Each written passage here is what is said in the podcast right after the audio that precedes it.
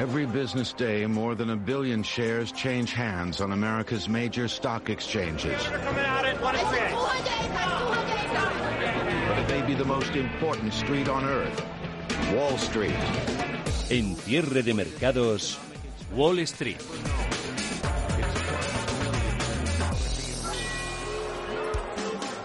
Son las 3 de la tarde, las 2 en Canarias, de un soleado lunes de mayo, con la mitad de España en fase 1 y el resto ya en fase 2, con un buen tirón en las bolsas, propiciado por los valores turísticos. Tenemos subidas en el entorno del 2, 2,5% en, en las plazas europeas a medida que avanza el proceso de desescalada y la reactivación económica y de acabar hoy en verde, que todo apunta a esa dirección, las bolsas van a encadenar cuatro jornadas al alza. Todo un lujo en estas circunstancias, así que a ver si dura. Como ya saben, las bolsas de Nueva York y Londres permanecen cerradas hoy por festivo, así que nos quedamos sin la principal referencia de todas. Y nos alegra y nos reconforta que hoy vayamos a tener en principio una pesada y aburrida tarde desde ahora y hasta los cierres en Europa. Bendito aburrimiento, ¿verdad? Pero lo que unos desean que suceda es un inconveniente también para esa minoría que disfruta con un mercado convulso y errático en el que no se tienen en cuenta los fundamentales de las empresas y en el que puedes hacer grandes plusvalías, pero también si cometes un, un error, pues eh, se te puede venir todo el castillo abajo. Hoy no tenemos, como digo, jornada en Wall Street por la festividad del Memorial Day en Estados Unidos, pero el fin de semana ha sido de todo menos aburrido en el frente comercial con Estados Unidos y China de nuevo a la gresca. Javier García de Viviani, buenas tardes. ¿Qué tal? Muy buenas tardes. Y mientras Donald Trump, el presidente, salía a jugar a golf en plena pandemia, le veíamos este fin de semana en todos los informativos y Estados Unidos presenta, lo sigue haciendo las cifras más altas de muertes y contagios por la COVID-19.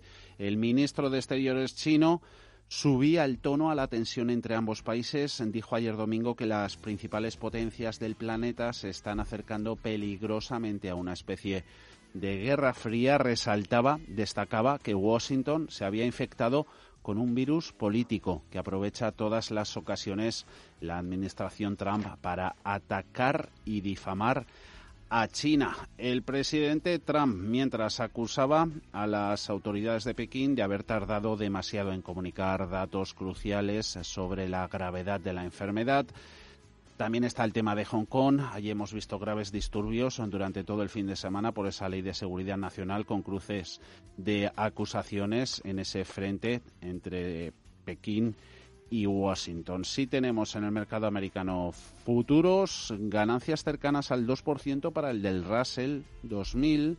Eh, tenemos avances en el futuro del Dow del 1,06%, son 260 puntos, 24.684 enteros, arriba el del SP un 1%, 2.984, siempre con los 3.000 a ciencia y distancia corta, el futuro sobre el Nasdaq escala a 109 enteros, se va a los 9.515 con avances para este futuro sobre el índice tecnológico del 1,16%.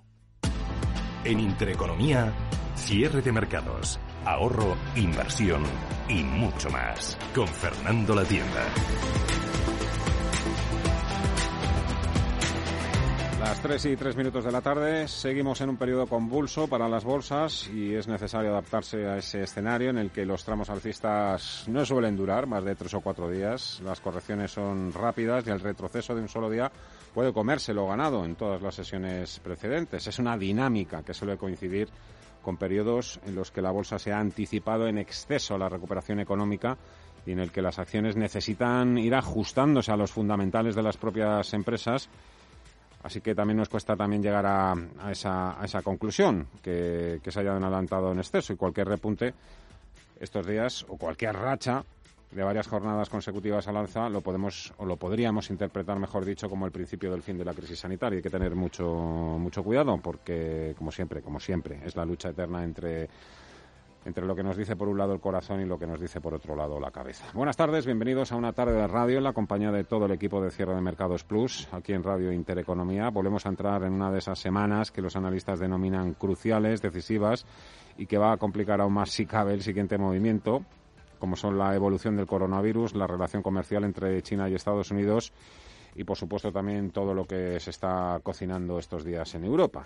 Hemos empezado la semana extendiendo el rebote, el IFO alemán ha sido mejor de lo previsto, pero como digo, esto no ha hecho más que empezar. Uno de los platos fuertes de la semana estará en Europa porque se va a discutir el fondo de reconstrucción de 500.000 millones a través de subvenciones que han impulsado tanto Alemania como Francia y que probablemente va a ser rechazado por los halcones fiscales de Europa que proponen préstamos en vez de subvenciones y en esas España e Italia intentarán evitar a toda costa que esto suponga un rescate con condiciones por el coste político que esto acarrearía. Paul Mielgo, ¿qué tal? Muy buenas tardes. ¿Qué tal, Fernando? Muy buenas tardes. La batalla en Europa se presenta dura esta semana para España. Austria, Suecia, Dinamarca y Países Bajos, el llamado Cuarteto de los Frugales, han rechazado el plan de recuperación franco-alemán de 500.000 millones de euros. Estos países ricos del norte temen que la propuesta de Merkel y Macron conduzca a una mutualización de la deuda de los Estados miembros de la Unión Europea, como pretenden España e Italia. Ana Rivero, responsable de estrategia de mercado de Santander Asset Management en Europa hoy por hoy con los detalles que tenemos no es, no es zona euro, es Europa, o sea que, es, que es, va mucho más allá. Y con lo cual yo creo que esto es de verdad de lo más relevante que hemos visto, fíjate, no, no ahora, sino desde lo de Draghi. O sea, yo creo que es el paso adelante más relevante para reforzar la Unión Europea. Lo que pasa es que es muy complejo, muy complicado, nos tienen que ir contando todos los mecanismos, se tiene que aprobar. Es verdad que este miércoles se presenta formalmente, pero realmente las fechas claves son en junio, a mitad de junio, con el Eurogrupo y el Consejo Europeo. Berlín y París eh, propusieron la semana pasada que la Comisión Europea pida prestado dinero en nombre del bloque y que lo gaste como un complemento adicional al presupuesto anual para el cual ya se ha destinado cerca de un billón de euros. Los frugales no quieren ni oír hablar de transferencias, sino de préstamos y además sujetos a un fuerte compromiso con las reformas y el marco fiscal. Y por otro lado, Alemania confirma su entrada en recesión con una caída del PIB del 2,2% en el primer trimestre. La locomotora europea encadena dos trimestres de contracción, lo que se traduce técnicamente en recesión. Y la confianza empresarial alemana, sin embargo, repunta en mayo tras haberse hundido en abril. De todas formas, los economistas del Instituto Germano creen que la contracción de la economía más grande de Europa en el segundo trimestre puede ser de doble dígito.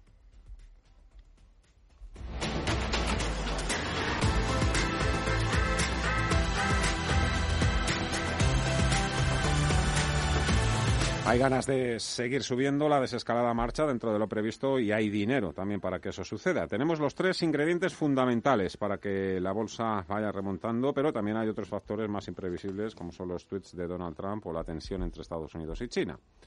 La ausencia de malas noticias de momento se interpreta como una magnífica noticia. De momento, como digo, hemos empezado la semana con buen pie y el Gobierno de España ha anunciado además que a partir del próximo 1 de julio se levanta la cuarentena para los turistas extranjeros. Por ahí viene hoy el principal apoyo del IBEX 35 por el turismo. Sí, con esa esperanza de salvar al menos mínimamente la temporada de verano, cazagangas intentan aprovechar el potencial de valores dentro del IBEX 35 como la aerolínea IAG, AENA, Amadeus y Melia. De los cinco valores que más suben a estas horas dentro del índice selectivo, cuatro están relacionados con la industria turística. Arriba Hoteles Melia un 23%, 14% para IAG, Amadeus, y AENA escalan en el entorno del 5%. En el continuo también hay avances ultra generosos en NH Hoteles y Ed Dreams, superiores incluso al 25%. Solo se cuela entre esos cinco valores del IBEX ACS, compañía que preside Florentino Pérez, con subidas del 5,25%, 21,67 ha anunciado esta mañana que amplía su plan de recompra de acciones propias a casi el 7% del capital. Entre lo peor del IBEX 35 solo tenemos tres en rojo, Bankinter, Celnex y Bankia, con pérdidas que en ningún caso llegan al 1%. En la agenda del día, PIB y FO alemán no va a ser lo más esperado de la semana. Conoceremos PIB de Estados Unidos del primer trimestre, segunda lectura. El jueves tendremos también datos de IPC en zona euro, ventas minoristas de España. Christine Lagarde, jefa del Banco Central Europeo, habla el miércoles de fondo a ver lo que pueden recuperar y sobre todo las previsiones de cara a esta última semana de mayo el viernes, como no, haremos balance del quinto mes del año. Insisto, realmente hoy no hay nada que justifique esta fuerte subida en los mercados europeos. Quizás sea eso, que no hay malas noticias y eso siempre es una, buena noticia. De las anteriores crisis ya disponemos de material más que suficiente y muchísima literatura para entretenernos, también para equivocarnos. Con esta que nos ha cogido por sorpresa, lo cierto es que no hay, no hay por dónde cogerla en principio, no hay experiencia previa y por eso conviene tener también muy cerquita el manual de primeros auxilios. Es lunes 25 de mayo y este es hoy nuestro sumario.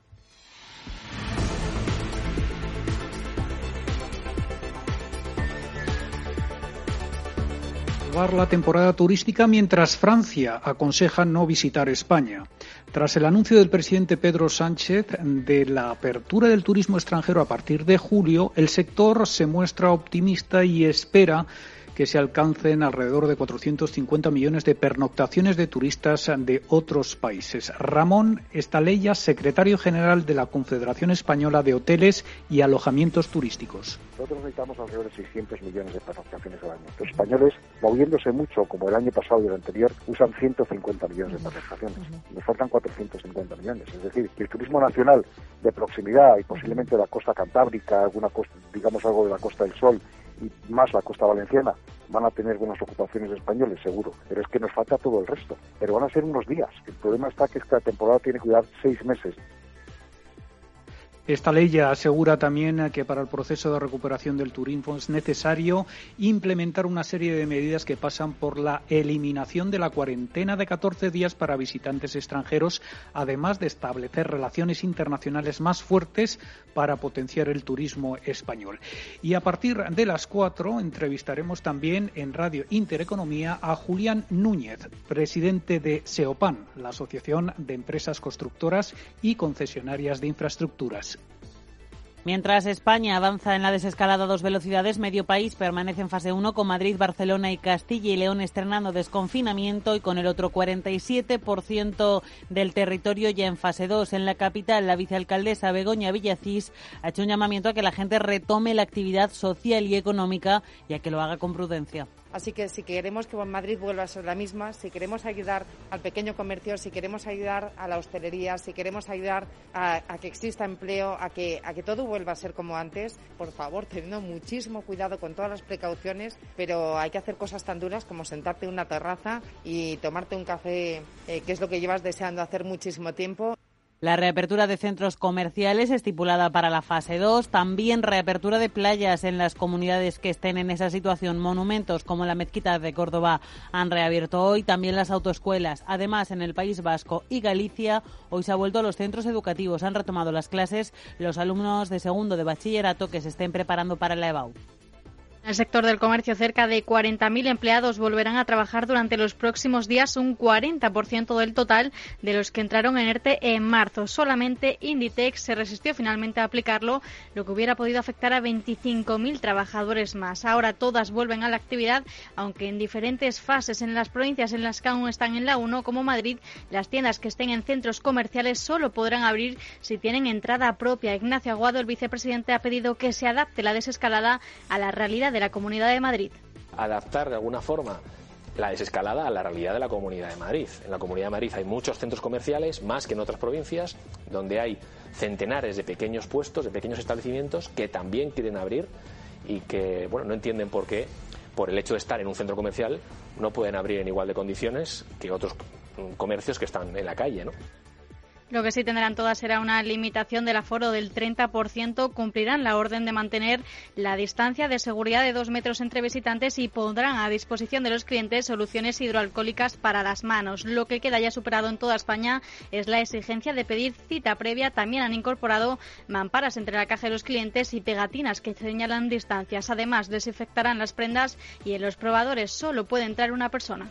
Muchas más han participado en nuestra encuesta. Gestores en correspondiente al mes de mayo. y llevamos la primera entrega de sus resultados y dejan ver los gestores cierta recuperación del optimismo este mes. Solo un 22% no espera que los beneficios de las empresas aumenten en el próximo año. En abril, eso solo lo contemplaba el 6%. Los riesgos, el primero con un 72%, segunda oleada de contagios. El segundo a distancia con un 31% elecciones de Estados Unidos. Asignación de activos sube con fuerza el peso de la renta fija. En abril confesaban haber incrementado ponderación de bonos el 28%. Ahora responden eso el 42%. También es verdad que ha habido un incremento de 10 puntos en el peso de la renta variable en las carteras en mayo, pero esto se produce después de sufrir una caída a niveles nunca vistos en nuestra encuesta el pasado mes de abril. Y ya son 12 las empresas del IBEX 35 que han decidido sacrificar todo o parte del dividendo y pagos a los accionistas para escudarse contra la crisis. Las últimas han sido Melia Hoteles y ArcelorMittal. Aunque hay muchas todavía en el aire, los analistas y los mercados descuentan que la lista se ampliará en los próximos trimestres, tal y como apunta Pedro Mirete, experto financiero independiente se estima que el 60% de las empresas que reparten dividendos del mundo están expuestas al ciclo y, por tanto, dichos dividendos se van a ver sometidos a presión y que solo alrededor de un 40% que tienen un posicionamiento más defensivo podrán mantener su política de dividendos, pero desde luego a un nivel más bajo. Luego, desde luego para este año 2020, la política general de dividendos se va a ver sometida a gran presión y quizá en el año 2021, si todo va bien, pues se pueda retomar esa senda de pago de dividendos por parte de las compañías, aunque sea a un nivel más bajo. A pesar de todo, también las hay que lo mantienen más allá de las eléctricas como Iberdrola, Endesa, Red Eléctrica o Enagas, que ya lo han anunciado. También están, por ejemplo, otras como Telefónica o Repsol, que han confirmado el pago para el ejercicio 2020 y con sus títulos cayendo en el año, sus rentabilidades se han disparado y serán las próximas en repartirlo en el próximo mes de junio. Hay más, como después detallaremos, que han aguantado el chaparrón de momento y mantienen sus políticas de retribución al accionista. Y este viernes, en un Consejo de Ministros extraordinario, se prevé aprobar por parte del Ministerio de Inclusión, Seguridad Social y Migraciones la norma que regulará el nuevo ingreso mínimo vital. José Luis Escriba. Para hacerlo bien, esto requiere un procedimiento administrativo particularmente fino y, prolijo, que al mismo tiempo tiene que presentarse ante los ciudadanos de una forma relativamente simple. Este es un poco el arte en este, en este caso, y eso no se improvisa en 15 días. Yo creo que, que podemos estar entre los 3.000 y 3.500 millones de euros. Es el coste final que tendría una, esta renta mínima común para toda España, que variará en función de la composición e ingresos de cada familia y que ya se encuentra vigente en muchos de los países del entorno comunitario desde hace más de una década. En muchos casos pretende homogeneizar un sistema de prestaciones que evidencia una importante desigualdad entre territorios. Una de las diferencias para poder acceder a ella con respecto a otros países es el tiempo exigido de residencia. Los extranjeros tendrán que constatar que tienen residencia legal y efectiva en España durante un mínimo de un año, que forman parte de un hogar durante ese año y que cumplan las condiciones exigidas. En general, se espera que su gestión sea más rápida que las rentas mínimas actuales y que las autonomías puedan complementarla si la consideran demasiado baja. En unos minutos saludamos a Javier García de Altarius Capital. En el bloque de las 4 de la tarde, expansión y ciclo, hablaremos con Singular Bank y con eh, también hablaremos con la patronal del sector de la construcción, con Seopan. A las 5 de la tarde, claves de la jornada y cierre. Soy con Franklin Templeton. En nuestra entrevista del día saludaremos al presidente de Berkeley Energía. Y a partir de las 6 de la tarde, nuestro consultorio, hoy fondos de inversión, con Luna Sevilla Asesores Patrimoniales. Y estos son los teléfonos. 91 533 18 51 o 609 22 47 16 para las notas de voz y WhatsApp. En el futuro inmediato habrá bastante confusión en los mercados y ellos creen que es mejor que esa confusión empiece con nosotros. De lunes a jueves, consultorio de bolsa y fondos de inversión en cierre de mercados. Con Fernando La Tienda, Radio Intereconomía. Cierra el grifo a las altas comisiones. Pásate a Investme. Invierte en carteras de fondos indexados de bajo coste y obtén la rentabilidad que mereces. Entra en investme.com y descubre tu plan. Investme, tu gestor de inversiones personalizado. Cuando en los mercados todo es... Parece que cualquier broker es bueno. Pero cuando los mercados son Solo Renta 4 Banco te ofrece la gama más amplia, las mejores herramientas, un análisis de calidad y el asesoramiento experto de nuestra red de oficinas. Entra en r4.com y prueba gratis el broker online más inteligente. Renta 4 Banco, tu banco especialista en inversión. ¿Tu hipoteca está contaminada por el IRPH? Recuperar tu dinero puede parecer complejo. Nosotros en Durán y Durán Abogados sabemos que es posible. Los resultados, un 99,9% de éxito, nos avalan. Contacta con Durán y Durán Abogados.com. El IRPH para nosotros es cosa del pasado. Tenlo presente. Durán y Durán Abogados.com. Mantén sana tu hipoteca. Bontobel Asset Management calidad suiza con el objetivo de obtener rendimientos superiores a largo plazo. En Bontobel Asset Management siempre estamos a la vanguardia de las inversiones activas en bonos y acciones. Para más información, entre en nuestra página web bontobel.com barra am. Bontobel Asset Management, su especialista global en fondos de inversión. Radio Intereconomía es la mejor plataforma para dar a conocer, relanzar y poner voz a su empresa. Nuestro equipo comercial le asesora para conseguir sus objetivos. Contacte con nosotros. Teléfono 91 999 2121 y en el mail comercial arroba intereconomía.com. Radio Intereconomía, la radio de las empresas.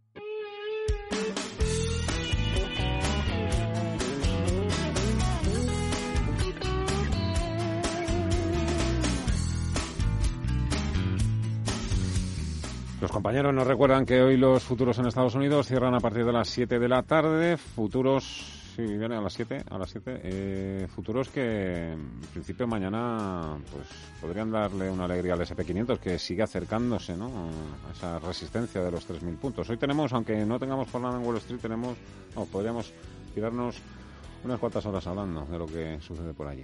Sí, después de ver el pasado viernes ese cierre mixto con subidas de un cuartillo del 0,24% en el SP, Dow Jones terminó la semana ligeramente en rojo. Ahora tenemos ese empuje de los futuros sobre los principales índices americanos. No hacen otra cosa que trasladar el favorable comportamiento que está teniendo la renta variable europea a este lado del Atlántico. Suma avances el del SP del 32 enteros, un 1,10% está apenas 15 enteros de los 3.000 puntos, nivel psicológico también para algunos de consideración técnica donde los haya y que puede ser crucial para que estas subidas, esta recuperación en el mercado vaya más. Recuperación que hasta qué punto es fiable. Gonzalo Rengifo, Pictet lo que estamos viendo es que los mercados están descontando, con toda la recuperación que han tenido, eh, están descontando una recuperación en V de la economía que no creemos que se vaya a dar eh, clarísimamente,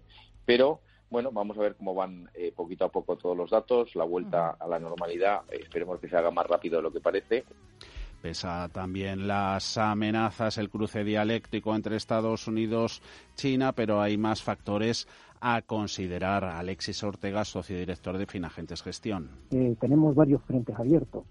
uno de los que más ha causado problemas últimamente es la aplicación de la Ley de Seguridad Nacional en Hong Kong, que ha provocado una tormenta en, en, Asia, sobre todo en el mercado de Japón, aunque hoy ha sido algo bastante más suave. La bolsa Hong Kong apenas ha caído un 0,2% y las demás bolsas del Asia-Pacífico pues prácticamente han subido, con lo cual de alguna manera hemos pasado un poco este tema recuperación en los mercados, hasta qué punto puede darse esta, sobre todo el castigo acumulado en semanas anteriores por superazo, por superado. Ana Rivero es de la gestora de Santander.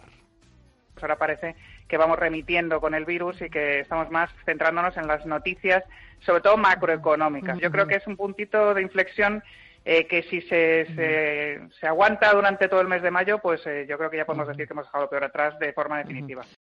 Es festivo en Londres, en, Estados Unidos, Nueva York, mecas de las finanzas, pero aún así los grandes bancos de inversión siguen trabajando. Informe de Bank of America. Y esperan que la pandemia acelere varias tendencias macro que habrían llevado cinco años e incluso más tiempo en asentarse. Citan en Bank of America la caída en picado de la globalización a una renovada guerra tecnológica, pasando por la revalorización, poner más en valor los sistemas sanitarios y una mayor influencia gubernamental. Cita también Bank of America la supremacía tecnológica, como gracias a esta pandemia se va a ver estimulada la inversión en tecnologías de la información, incluso una nueva oleada de inversión en el espacio, dice Bank of America. No hay que perder de vista tampoco otra posibilidad es que una vez acabe la crisis tenga lugar un baby boom, tal y como viene ocurriendo recuerda Bank of America tras grandes terremotos y desastres naturales. En Goldman Sachs. esto no es ni un terremoto ni un desastre natural. Claro, pero Goldman Sachs lo extrapola todo lo que ha pasado en otras circunstancias parecidas que han asolado las economías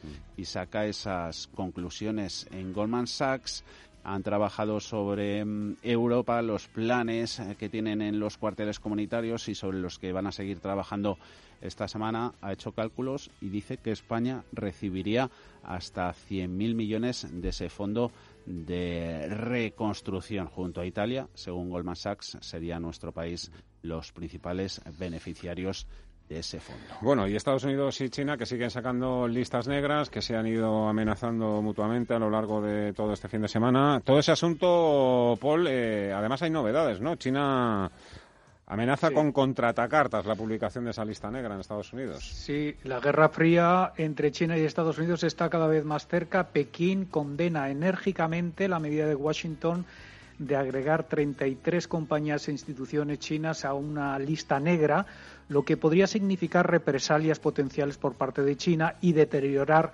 más todavía la relación entre las dos mayores economías del mundo.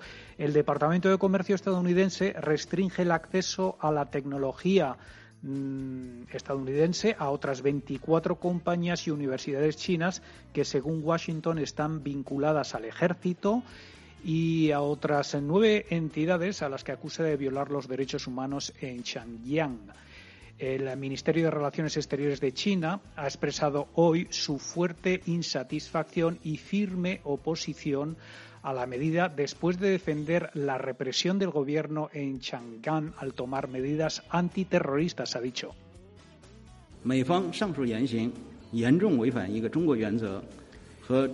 El eh, portavoz del Ministerio de Exteriores eh, chino ha instado a Estados Unidos a dejar de interferir en los asuntos internos del país.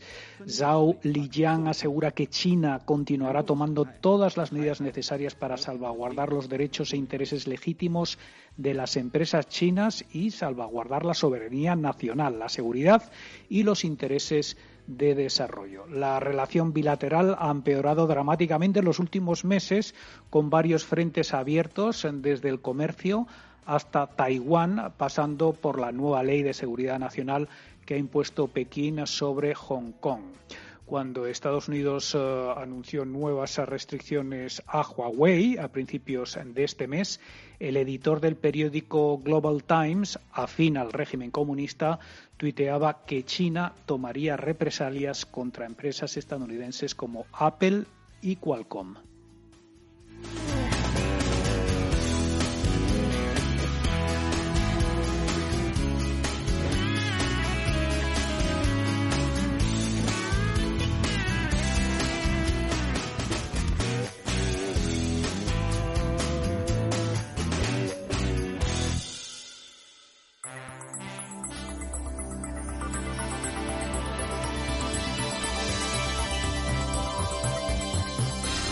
Avanzando juntos.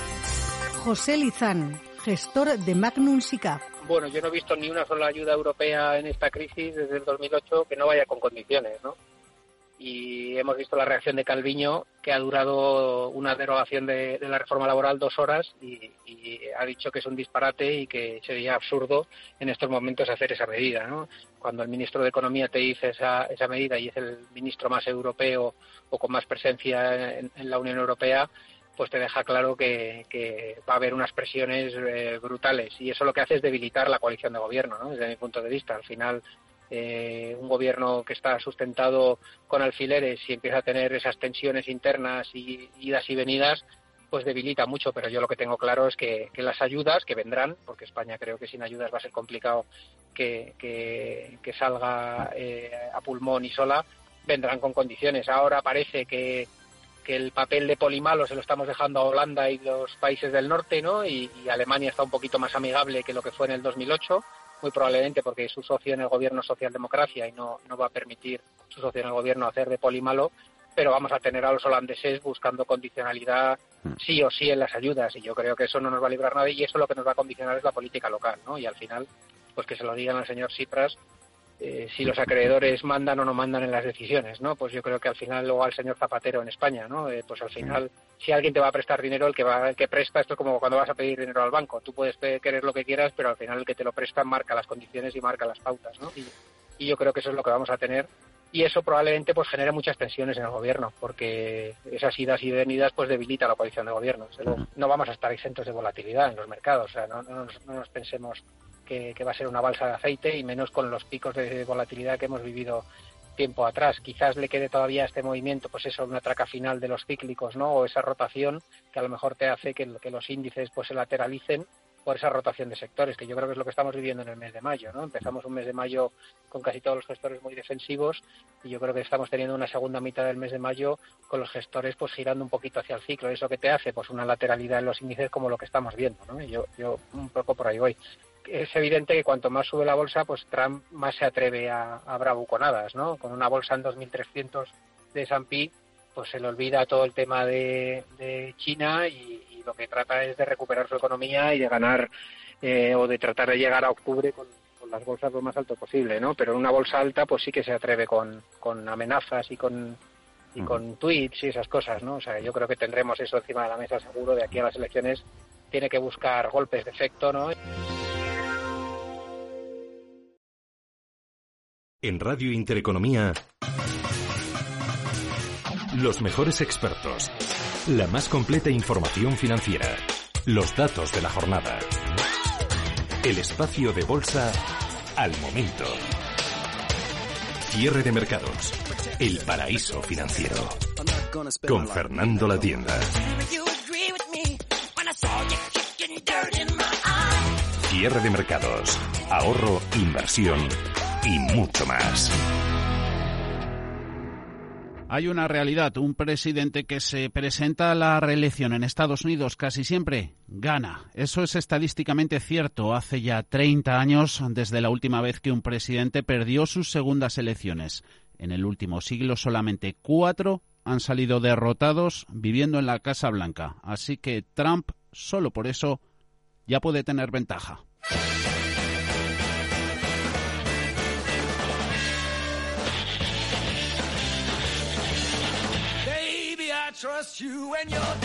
El lema de Donald Trump en las elecciones pasadas es fácil de recordar. Así que mejor no tocarlo, le ha funcionado. Solo matizarlo. Ahora quiere una América más rica, pero también una América más segura, pero quiere más.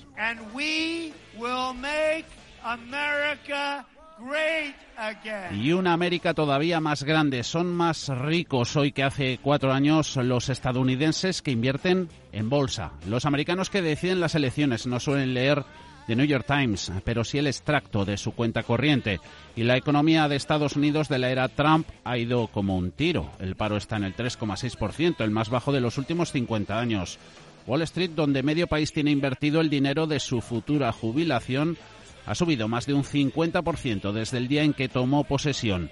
Y para encontrar un momento de mayor crecimiento económico hay que viajar dos décadas al pasado. Lo reconocen incluso algunos de los que fueron sus más feroces críticos en la campaña anterior. Muriel Rubini, Trump ha semifallado, o lo que es lo mismo, semiacertado. Por supuesto, se puede argumentar que todo lo anterior no es obra suya, o que hay nubarrones en el futuro por su trato con China. Alcanzada la paz en una batalla de una ya larga guerra de los aranceles. Crisis comercial um, en la que, a juicio del premio Nobel Paul Krugman, Trump no se ha tomado en serio su trabajo.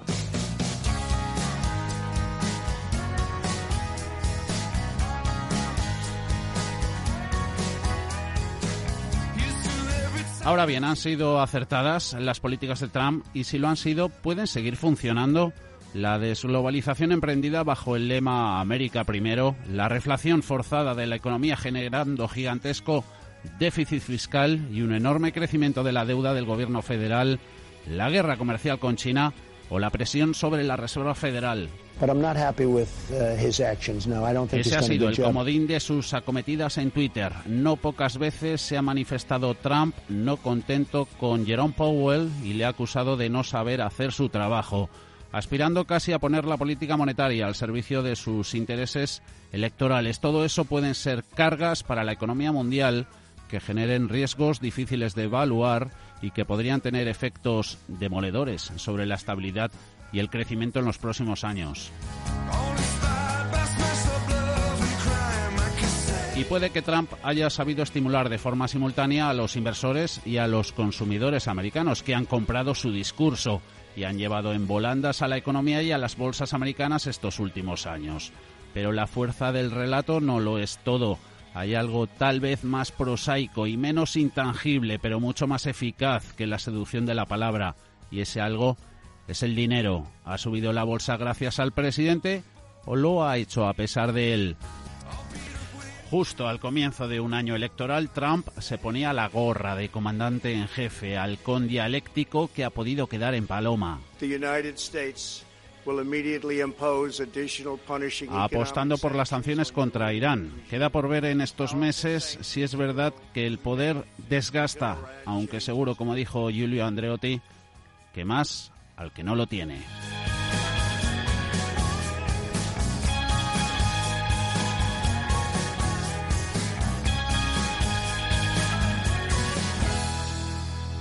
Cierre de mercados, la guía del ahorro y la inversión.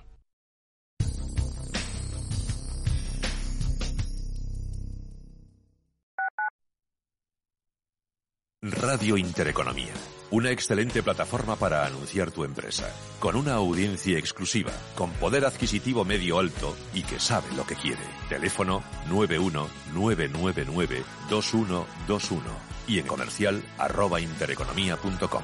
Radio Intereconomía, la radio de las empresas.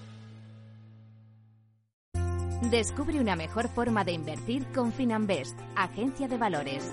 50.000 fondos seleccionados para ti, monitorizados día y noche, con menos costes y más rentabilidad en asociación con el mayor banco de Europa. Entra ya en finanbest.com y gestiona tus ahorros en un solo clic. El virus sigue ahí.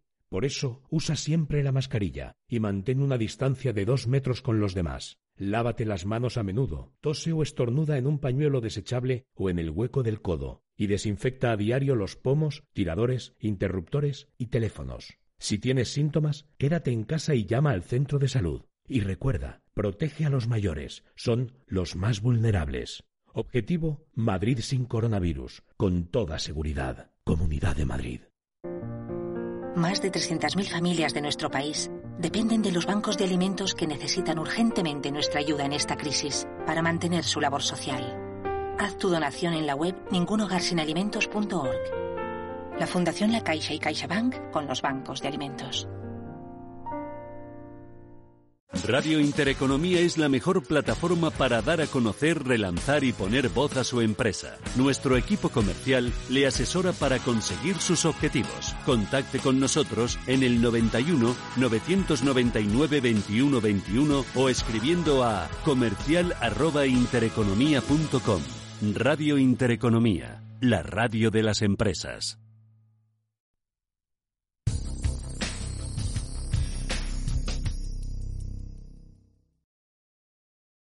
¿Sabías que... Los videojuegos han experimentado recientemente un auge sin precedentes, pero detrás de este éxito la pandemia del coronavirus está afectando a esta industria que mueve un volumen de 150.000 millones de dólares.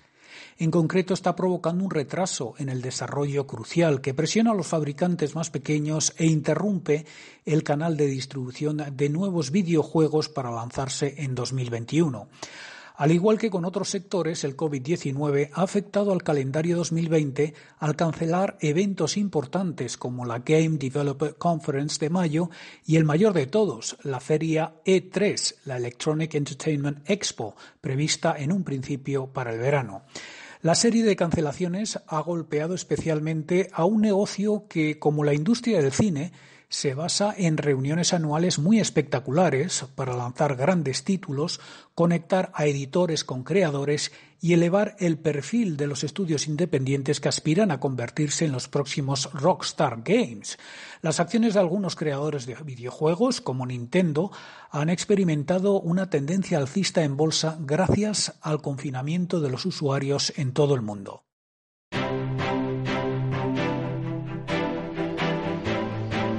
Grupo ACS patrocina este espacio.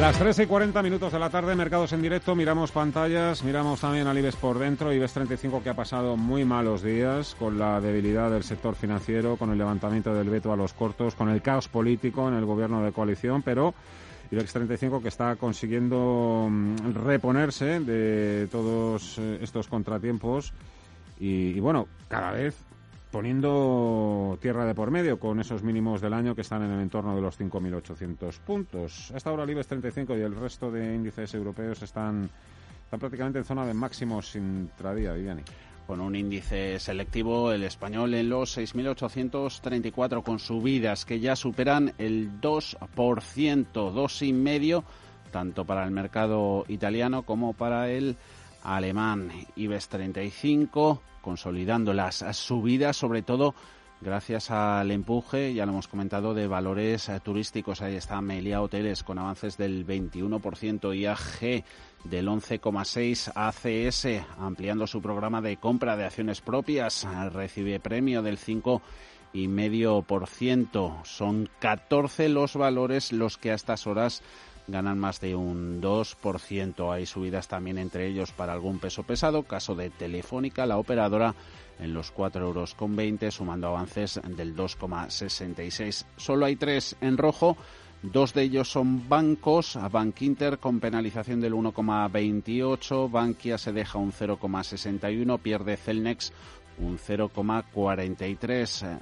Entre lo que menos sube, cíclicas como ArcelorMittal un 0,6, defensivas y utilities como Red Eléctrica o Naturgy. Luego los dos grandes bancos, BVA con subidas del 1%, peor que el mercado, lo mismo que Santander del 1,8 en el euro con 93. Ignacio Salido, Metagestión. La banca es algo que, por ahora está más en esperar y ver. Eh, parece, por el comportamiento que tienen, que, hay algo que no sabemos, porque en valoración es verdad que, es prácticamente es difícil de ignorar prácticamente eh, la valoración que tienen muy atractivos, pero es verdad que no termina de, tener eh, timing, que el mercado no, termina de centrarse ahí y eso tiene que ser por algo. Así que presiones bajistas de fondo que persisten en la industria financiera, como lo demuestra la participación del 0,56% en bajistas que ha aflorado Millennium en Banco Sabadell. Ana, ¿quiénes son estos? Ese hedge fund fue creado en 1989 en Estados Unidos y cuenta en la actualidad con activos bajo gestión valorados en cerca de 42.000 millones de dólares por todo el mundo. No es la primera vez que escuchamos su nombre dentro de la bolsa española. De hecho, es uno de los fondos que aparecían en los primeros puestos como AQR o Marshall Ways, que tenían posiciones cortas relevantes en el IBEX 35 antes del veto de la CNMV. De hecho, en enero de este mismo año tomaba el 1% del capital de ACS a través de instrumentos financieros en un momento en el que la constructora se encontraba en plena tormenta por el impacto de 400 millones de euros de su filial australiana CIMIC, entre otros asuntos. Ahora le ha tocado a Banco Sabadell en la que ha entrado con una posición corta sobre el 0,56% del capital tras haber marcado mínimos históricos en 25 céntimos porque inversores y analistas lo consideran el banco más débil ante la crisis del coronavirus por su elevada exposición a pymes. En lo que va de año, recordemos, la entidad pierde un 73% de su valor y capitaliza poco más de 1.500 millones de euros, a pesar de la extraordinaria caída que relega Sabadell al farolillo rojo de toda la banca de la zona euro. Los Analistas no dejan de rebajar sus expectativas y las recomendaciones de venta suponen el 30% del total, el porcentaje más alto desde octubre de 2015. Miramos los gráficos, análisis técnico. Saludamos a Eduardo Bicho, analista independiente. Eduardo, ¿qué tal? Muy buenas tardes.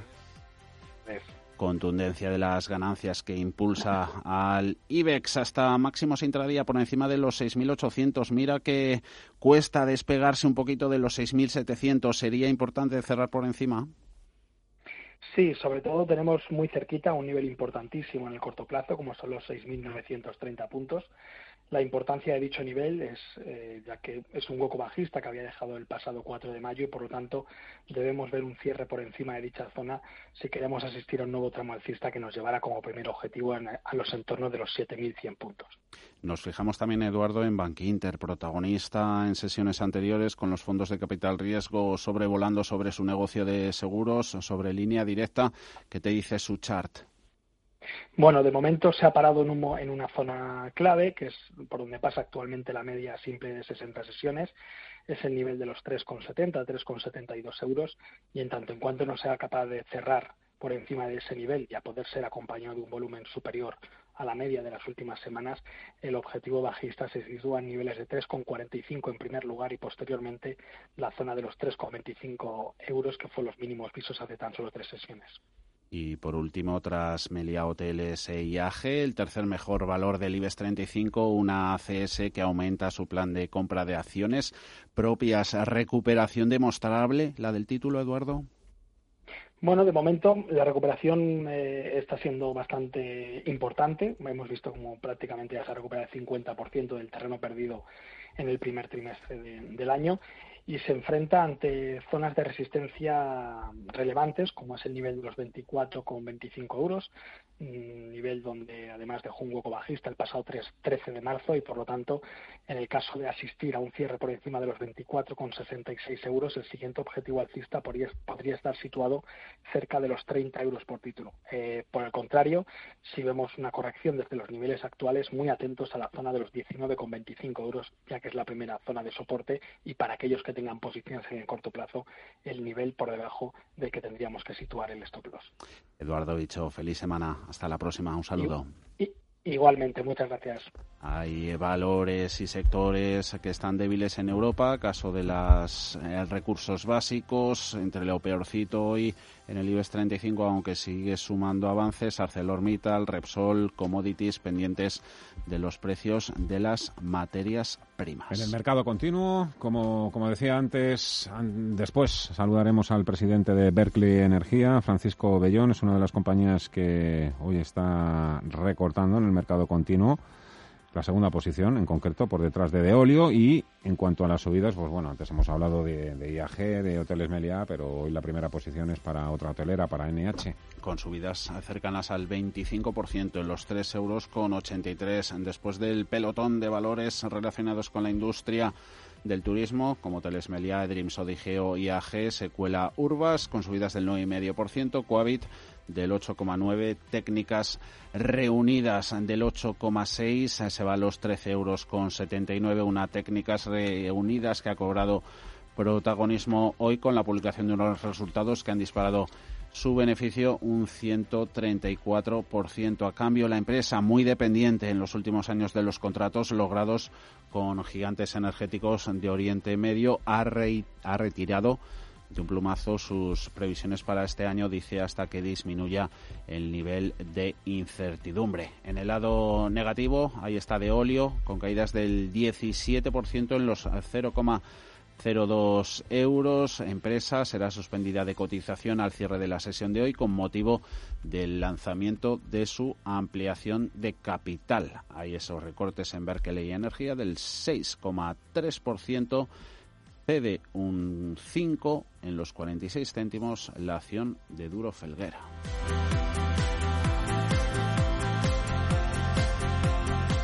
Grupo ACS, líder en el desarrollo de infraestructuras y servicios, les ha ofrecido este espacio. Tampoco tenemos hoy al VIX, pero recordamos los cierres del pasado viernes y nada, un apuntito al índice de volatilidad aquí en Europa, que es el V2TX, ese sí que está cayendo hoy un 3% y está por debajo de los 30 puntos.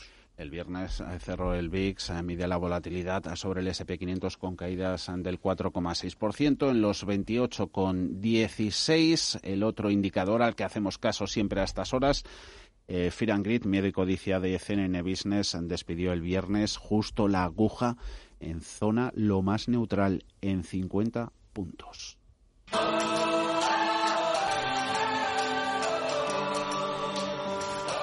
En Radio Intereconomía, cierre de mercados, ahorro, inversión y mucho más.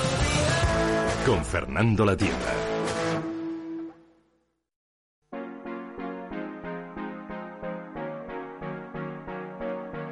La crisis sanitaria del coronavirus ha traído importantes cambios en las empresas y en la forma de trabajar. Se han implementado una serie de medidas sanitarias como el teletrabajo, pero también la toma de temperatura, la instalación de cámaras térmicas o la adquisición de test rápidos para los empleados. Estos son solo algunos ejemplos. Pero ¿están las empresas legitimadas para usar los datos que se extraen de esas herramientas? ¿Dónde están los límites entre privacidad y seguridad? Estefanía Macías, consultora de Derecho TIC de Security, dice que al principio ha sido todo un poco desconcertante por lo novedoso nos hemos llevado un poco las manos a la cabeza, al igual que lo ha hecho la Agencia Española de Protección de Datos. Al fin y al cabo, estaban surgiendo muchísimas medidas de seguridad muy innovadoras y, sin embargo, no se está teniendo en cuenta qué repercusión tiene esto para la privacidad ya no solo de los empleados y de clientes, sino incluso de eh, cualquier ciudadano de a pie. Se están tomando decisiones que eh, no tienen en cuenta cómo se va a proteger debidamente la información que queda registrada mediante estas medidas. Y es que en el día a día de la pandemia, sin darnos cuenta, nos estamos enfrentando a una serie de vulneraciones de nuestro derecho a la protección de datos sin darnos cuenta. Dice Macías que todas las medidas de control del coronavirus deben ir acompañadas de otras que garanticen el derecho a la privacidad y a la protección de la información sensible sobre cada uno de nosotros. El hecho de que haya una enfermedad, por mucho que sea eh, mundial, no permite eh, tratar la información sin ningún tipo de límite, sin ningún tipo de restricción. Siempre que se trate información, sobre todo si es información de salud especial, es que requiere una protección adicional, pues evidentemente se ha de eh, garantizar también eso. O sea, todas las medidas tienen que ir acompañadas de otras muchas medidas en materia de protección de datos y seguridad de la información.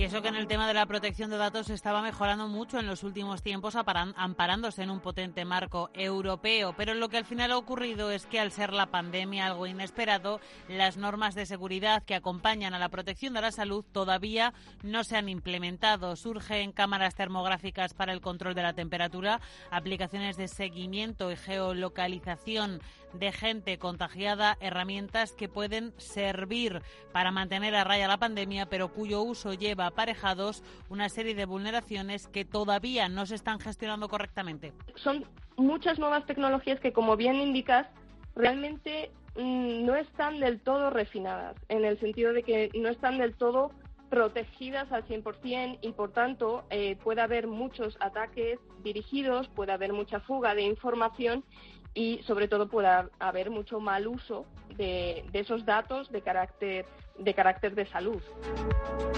Al final todo es cuestión de tiempo y del mismo modo que las medidas para el control de la pandemia están utilizándose cada vez de mejor manera, de forma más eficaz, la utilización de datos sensibles que las acompañan también se regulará. Lo que ocurre es que consideran desde Security que esto debe hacerse cuanto antes, porque además de vulnerar información importante, tiene un coste económico. Las medidas en muchas de las empresas ya están implantadas. Entonces, ¿cuál es el shock para cualquier empresario que ya haya instalado unas medidas o implementado unas medidas y que ahora de repente se dé cuenta que realmente no está legitimado para, para ello y tiene que volver un paso atrás y volver a evaluar todo de forma adecuada, tanto en la parte de PRL, prevención de riesgos laborales, como en la parte de privacidad de la información.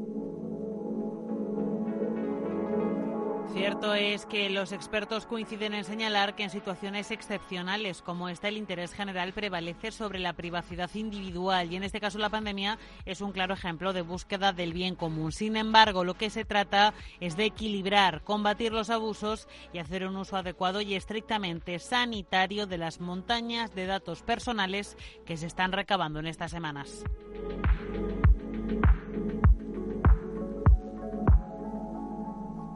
Campaña de la renta. Preguntas y respuestas. ¿Cómo puedo incorporar los gastos de guardería a la deducción por maternidad? En Renta Web puede incorporar la información relativa a gastos de guardería para los beneficiarios de la deducción por maternidad. En primer lugar, habrá que confirmar los datos personales del declarante junto con los del cónyuge si procede y de los hijos por los que se solicita la deducción. Después, hay que revisar los avisos que nos llegan sobre nuestra declaración. La aplicación le llevará a la ventana de datos trasladables con información adicional. Los gastos por guardería se mostrarán como dato pendiente de trasladar en el bloque DMG. Marque sí para trasladar los datos. Si es el caso, también estará disponible para su traslado el abono anticipado de la deducción por maternidad. Ahí habrá que introducir los datos pertinentes. A continuación, los datos de guardería, una vez hecho eso, hay que incorporar el importe de los gastos de guardería no subvencionados en 2019 y los meses completos que el menor ha estado matriculado en un centro de educación infantil autorizado. Hecho esto, se accederá directamente al resumen de resultados y el traslado de estos datos quedará reflejado en el apartado cuota diferencial. Para revisar los datos, puede acceder directamente al apartado declaración pulsando el hipervínculo del resumen. Si quiere editar el dato, tiene que pulsar el icono del lápiz de la casilla 613 y guardar cambios. Así, la declaración se graba en el servidor y se podrá recuperar cuando accede a Renta Web pulsando continuar.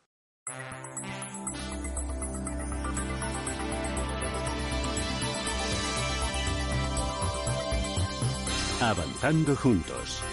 Raymond Torres, director de Economía y Coyuntura Internacional de Funcas. Lo más urgente es limitar eh, la contracción de actividad eh, en este momento en que la economía está prácticamente en respiración asistida, ¿no? con ayudas a liquidez a las empresas, precisamente los ERTE, para eh, evitar una contracción aún más severa de lo que hemos previsto de la actividad, porque después esto es muy difícil de recuperar más, adelante. ¿no? Eso es un, primer eje de actuación. Eh, el segundo eje de actuación es eh, mirando un poco más allá, ¿no? cuando ya poco a poco la, mm, vayamos saliendo del confinamiento, pues cómo, cómo facilitar ese, ese efecto rebote a partir del tercer trimestre, porque no va a ser fácil. hay que ver que, bueno, por el lado de cuando las restricciones por el lado de la oferta ¿no? del aparato productivo se van relajando, aparecen otras que son restricciones por el lado de la demanda. Y es que eh, habría que tal vez pensar en un, en un plan para sectores específicos como el turismo, que ya no es tanto un problema de liquidez, pero en algunos casos incluso de solvencia, eh, y también pues mantener una serie de dispositivos para, eh, digamos, facilitar que haya una cierta demanda, no dar seguridad a la inversión, al consumo, para que haya una cierta demanda. Y el tercero es la financiación de todo esto, ¿no? Cómo financiar tanto las acciones a muy corto plazo como más allá. Y ahí, bueno, pues está todo el tema del BCE y es tan importante que, que el BCE haya creado ese, ese programa, ese dispositivo excepcional que es evitar la fragmentación financiera de Europa. ¿Estás harto de bajas rentabilidades? ¿No quieres seguir pagando altas comisiones? Traspasa tus fondos de inversión a Finicens y podrás obtener una mayor rentabilidad. Más información en el 910-483-004 y en finicens.com. Finicens, especialistas en inversión pasiva.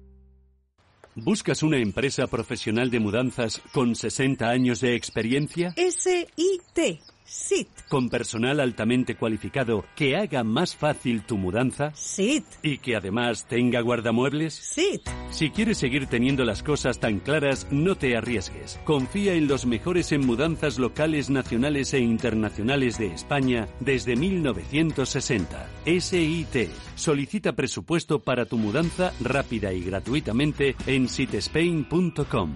Sit and relax. Tranquilidad es el sonido del mar.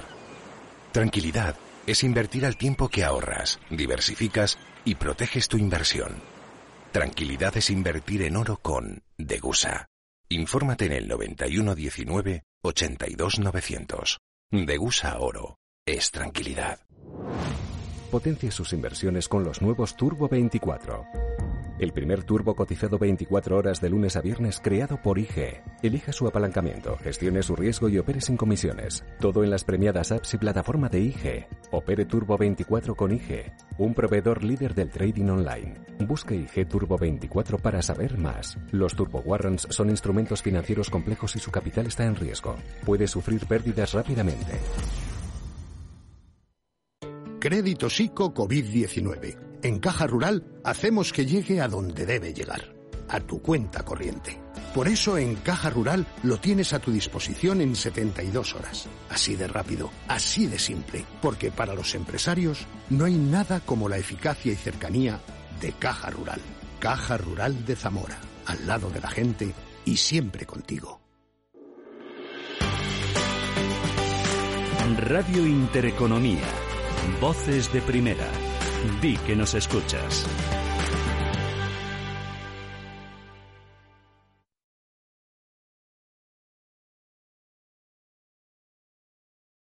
Son las 4 de la tarde, las 3 en Canarias. Radio Intereconomía. Boletín informativo.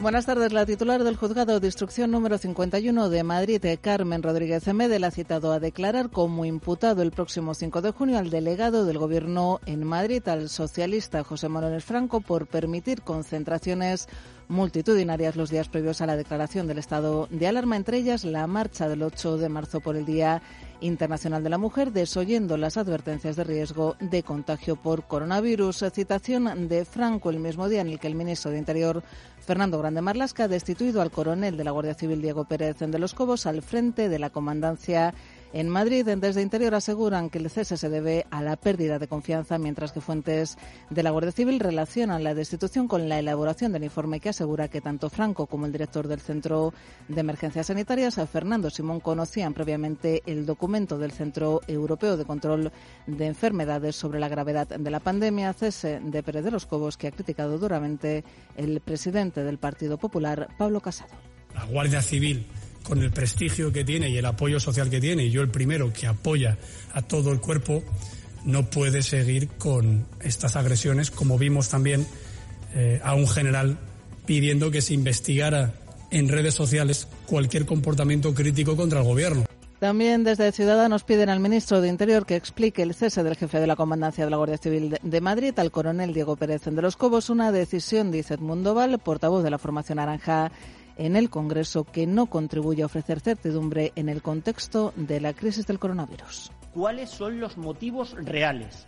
de que en una situación como la que nos encontramos, donde nos hacen falta seguridades y no incertidumbres, se cese al principal mando de la Guardia Civil en Madrid, con la importancia que precisamente en el control de esta situación de la epidemia tienen las fuerzas y cuerpos de seguridad del Estado vamos a pedir la comparecencia del señor Marlasca en el Congreso de los Diputados para que nos dé esas explicaciones a nosotros y a todos los españoles. Además de Ciudadanos, como acaban de escuchar, también Partido Popular y Vox pedirán, han pedido la comparecencia de Grande Marlasca en el Congreso para que dé cuenta de esta destitución. Y ya es oficial, el Gobierno levantará la cuarentena para turistas extranjeros el 1 de julio. Así lo ha anunciado Moncloa tras una reunión de la Comisión Interministerial para reactivar el sector turístico con motivo de la pandemia de la COVID-19. Una medida que demandaba el sector. Ramón Estalella es el secretario general de la Confederación Española de Hoteles y Alojamientos Turísticos en declaraciones a Capital de Radio Intereconomía. Yo creo que lo primero que tenemos que hacer es levantar, levantar todo tipo de cuarentenas. En segundo lugar, lo que tenemos que hacer es establecer unas relaciones internacionales mucho más potentes en esta materia. Hay, a veces nos sale el espíritu un poco más nacionalista, nacional, decirlo, los españoles en España, tal, que no queremos que vayan fuera, que gasten aquí. Yo creo que entre todos tenemos que darnos cuenta que estamos en el espacio europeo, pero me preocupa un poco estos anuncios. ¿no? Lo que más me preocupa de verdad es la confianza de los clientes. Sector el turístico que anima las compras este lunes dentro del IBEX 35, que sube hasta ahora un 2,04%, se coloca en los 6.834 puntos y lo hace apoyado por las empresas como Melia Hotels, que se revaloriza hasta ahora un 22,84%, o como IAG, que sube un 11,68%. Y tono alcista también en el resto de Europa en una jornada marcada por el cierre de Wall Street y de Londres. Con todo, en estos momentos vemos a París, al CAC de parisino subir un 1,61%, se colocan los 4.516 puntos, avances también importantes para el DAX alemán, arriba un 2,44% hasta los 11.344 puntos, mientras que la media del mercado, el Eurostox 50, se revaloriza a esta hora un 1,88%, se coloca en los 2.960 puntos. Otras noticias. La vicealcaldesa de Madrid, Begoña Villacés, ha animado a los madrileños a acudir a terrazas de hostelería y al pequeño comercio que ha abierto hoy sus puertas, coincidiendo con la fase 1 de la desescalada, pero siempre dice cumpliendo con la normativa de seguridad. Si queremos que Madrid vuelva a ser la misma, si queremos ayudar al pequeño comercio, si queremos ayudar a la hostelería, si queremos ayudar a, que exista empleo, a que, a que todo vuelva a ser como antes, pues eh, teniendo muchísimo cuidado por por favor, teniendo muchísimo cuidado con todas las precauciones, pero hay que hacer cosas tan duras como sentarte en una terraza y tomarte un café. Del exterior, el primer ministro ruso Dmitry Mishustin ha recomendado encarecidamente a los rusos que se abstengan de viajar al extranjero este verano debido a la amenaza que representa la pandemia del coronavirus. Lo mejor y más seguro, dice, es eh, pasar las vacaciones en Rusia. En Rusia nadie puede garantizar al visitante una protección ante el virus y por unos días de descanso, asegura el primer ministro ruso, se puede pagar un precio muy alto. Siguen escuchando Radio Intereconomía. Más información en intereconomía.com a través de nuestra app y a través de nuestro Twitter, arroba R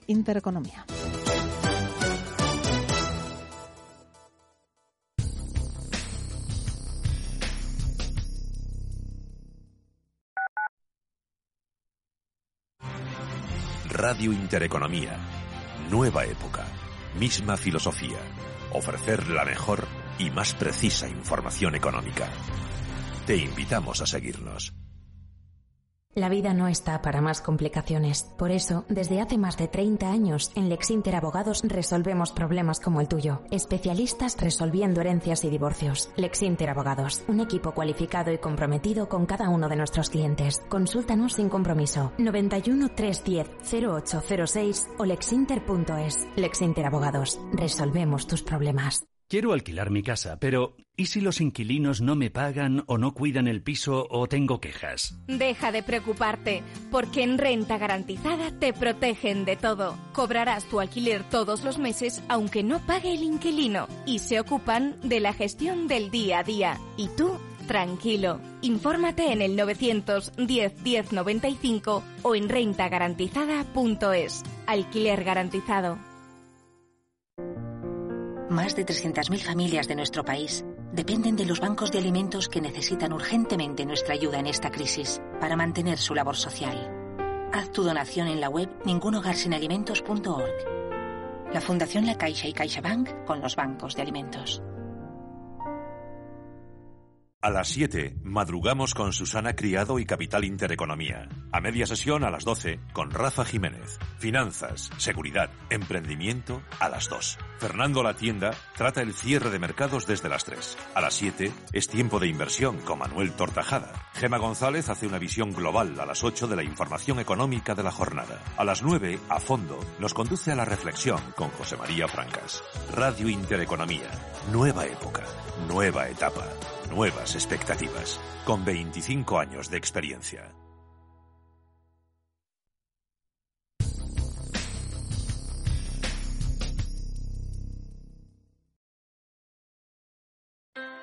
Low interest rates are a symptom of a weak economy. The longer the uncertainty uh, lasts, costlier it will be for the economy. The output is stronger, a fatigue uh, on, on the shoulders of people.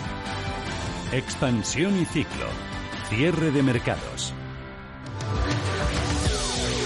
Las 4 y 8 minutos de la tarde vamos a dejar de momento los mercados, los hechos y nos vamos a centrar en los próximos minutos, durante la próxima hora, en las causas, en la opinión y en el análisis, expansión y ciclo aquí en Cierre de Mercados en Radio Intereconomía con Mireia Calderón, con Alma Navarro y con Paul Mielgo. Paul. Gracias, Fernando. La batalla por la futura dirección de Europa comienza formalmente esta semana cuando la Comisión Europea presente su propuesta para una respuesta común a la recesión inducida por el coronavirus. Ya se han trazado líneas rojas y el futuro de España está en juego. Austria, Suecia, Dinamarca y Países Bajos, el llamado cuarteto de los frugales, ha rechazado el plan de recuperación franco-alemán de medio billón de euros. Estos países ricos del norte temen que la propuesta de Merkel y Macron conduzca a una mutualización de la deuda. Ana Rivero, responsable de estrategia de mercado de Santander Asset Management en Europa hoy por hoy con los detalles que tenemos no es, no es zona euro, es Europa, o sea que es, que es va mucho más allá. Y con lo cual yo creo que esto es de verdad de lo más relevante que hemos visto, fíjate, no, no ahora, sino desde lo de Draghi. O sea, yo creo que es el paso adelante más relevante para reforzar la Unión Europea. Lo que pasa es que es muy complejo, muy complicado, nos tienen que ir contando todos los mecanismos, se tiene que aprobar. Es verdad que este miércoles se presenta formalmente, pero realmente las fechas claves son en junio, a mitad de junio, con el Eurogrupo y el Consejo Europeo. Berlín y París eh, propusieron la semana pasada que la Comisión Europea pida prestado dinero en nombre del bloque y que lo gaste como un complemento adicional al presupuesto plurianual de la Unión Europea, para el cual ya se ha destinado cerca de un billón de euros.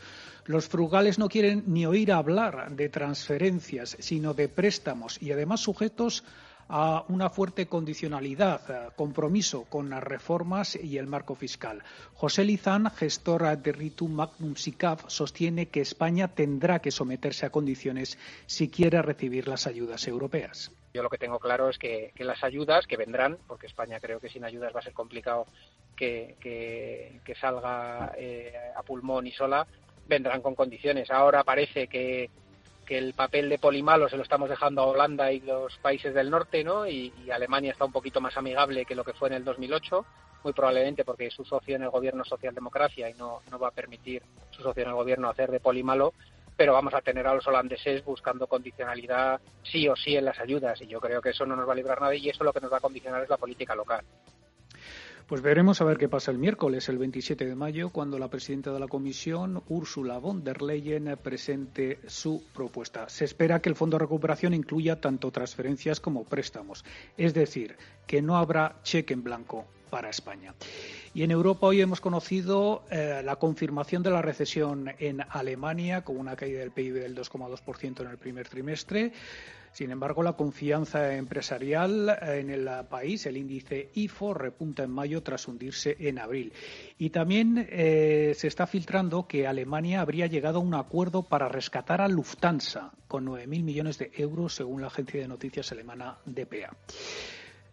De vuelta a España, este viernes, en un Consejo de Ministros extraordinario, se prevé aprobar por parte del Ministerio de Inclusión, Seguridad Social y Migraciones la norma que regulará el nuevo ingreso mínimo vital.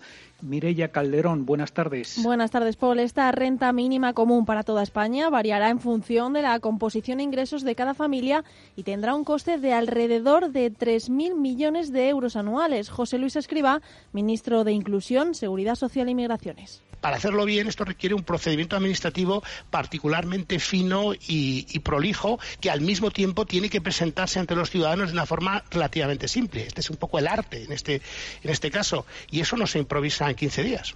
Yo creo que, es, que podemos estar entre los 3.000 y 3.500 millones de euros. Es el coste final que tendría una, la nueva prestación empezará beneficiando a 100.000 familias vulnerables que no tendrán ni que solicitar la ayuda. Son familias que cumplen ya con los requisitos para acceder a la red existente de rentas mínimas de inserción autonómicas. La colaboración de las comunidades autónomas en la creación de este ingreso estatal parece decisiva y es que está confirmado que su diseño será compatible y complementará las ayudas sociales regionales, un modelo descentralizado que cosecha críticas desde todos los frentes este ingreso mínimo vital ya se encuentra vigente en muchos de los países del entorno comunitario desde hace más de una década en muchos casos. Pablo Iglesias, vicepresidente segundo.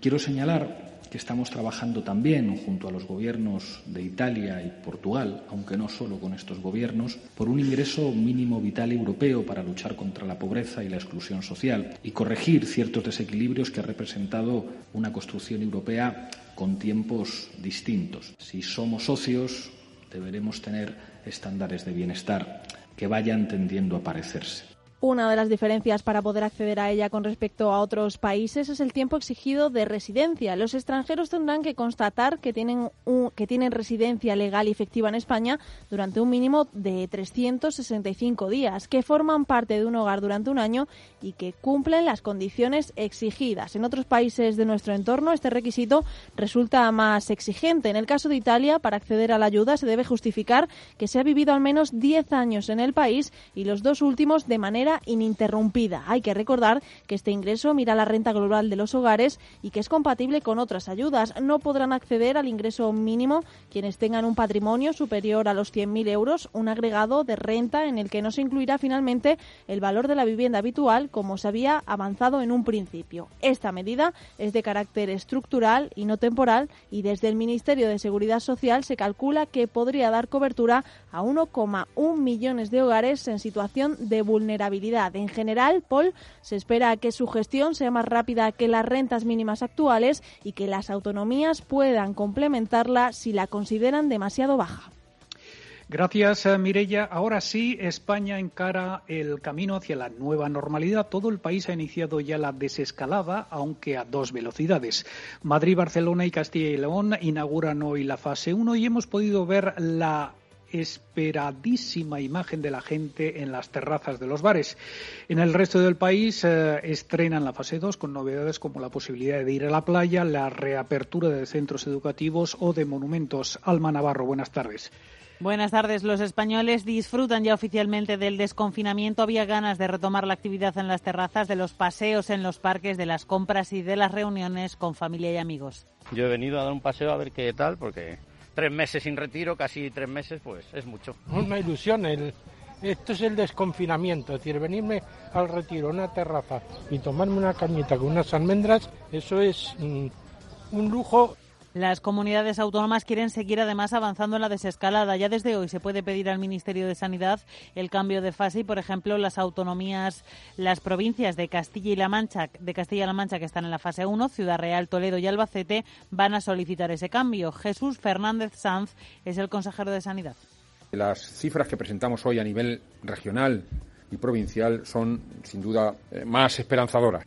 Pero se tarde más o se tarde menos, lo cierto es que ya todo el país ha iniciado ese desconfinamiento con Madrid, Barcelona y Castilla y León estrenando la fase 1. La presidenta de la Comunidad de Madrid, Isabel Díaz Ayuso, no va a pedir de momento el paso a la 2, pero sí se plantea solicitar ciertos alivios en esta fase, como la eliminación de horario de paseo de niños o la apertura de centros comerciales. Quiero que nos quedemos en la fase 1 y que vayamos viendo cómo evoluciona. Lo que pasa es que hay dos aspectos en la fase 2 y en la fase 3 que creo que sí se pueden empezar a a estudiar y una es la apertura de los centros comerciales porque son espacios amplísimos donde hay seguridad ante un posible contagio.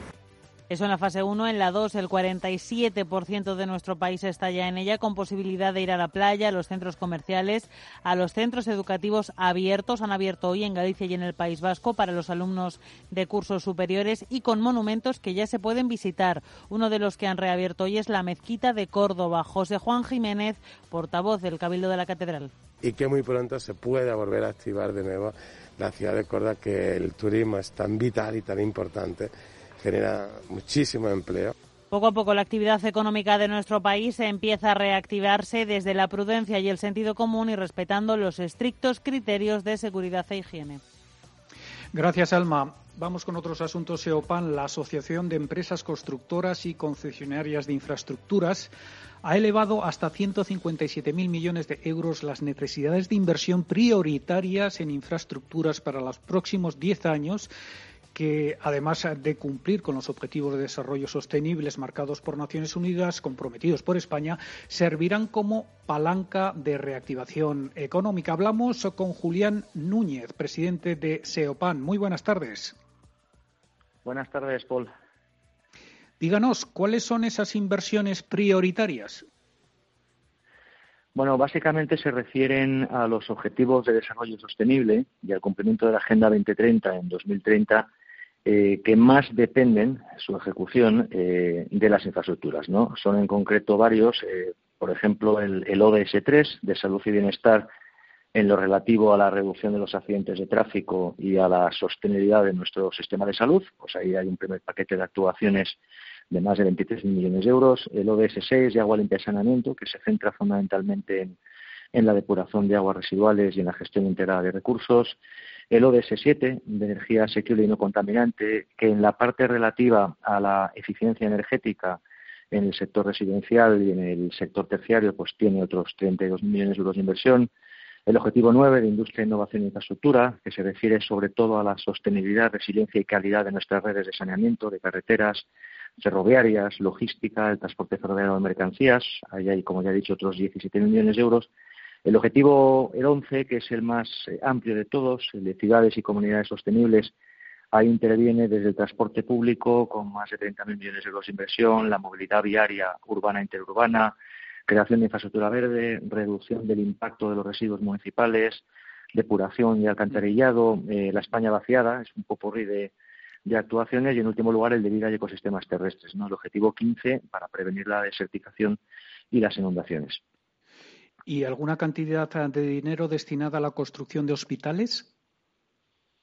En hospitales está incluido en el objetivo número 3. Ahí lo que hemos hecho es un análisis que en la presentación que hemos realizado esta mañana es muy importante que el colectivo médico, el colectivo de expertos, eh, evidentemente tendrán que hacer un diagnóstico también sobre este informe y, y dar su opinión, que son los que más saben de esto. Lo que hemos hecho es calcular con los datos de camas hospitalarias en funcionamiento públicas y privadas en España, junto con la estancia media de los pacientes en nuestra red de hospitales, pues calcular la capacidad máxima anual de asistencia a nuestros hospitales que tiene España. Es un cálculo sencillo.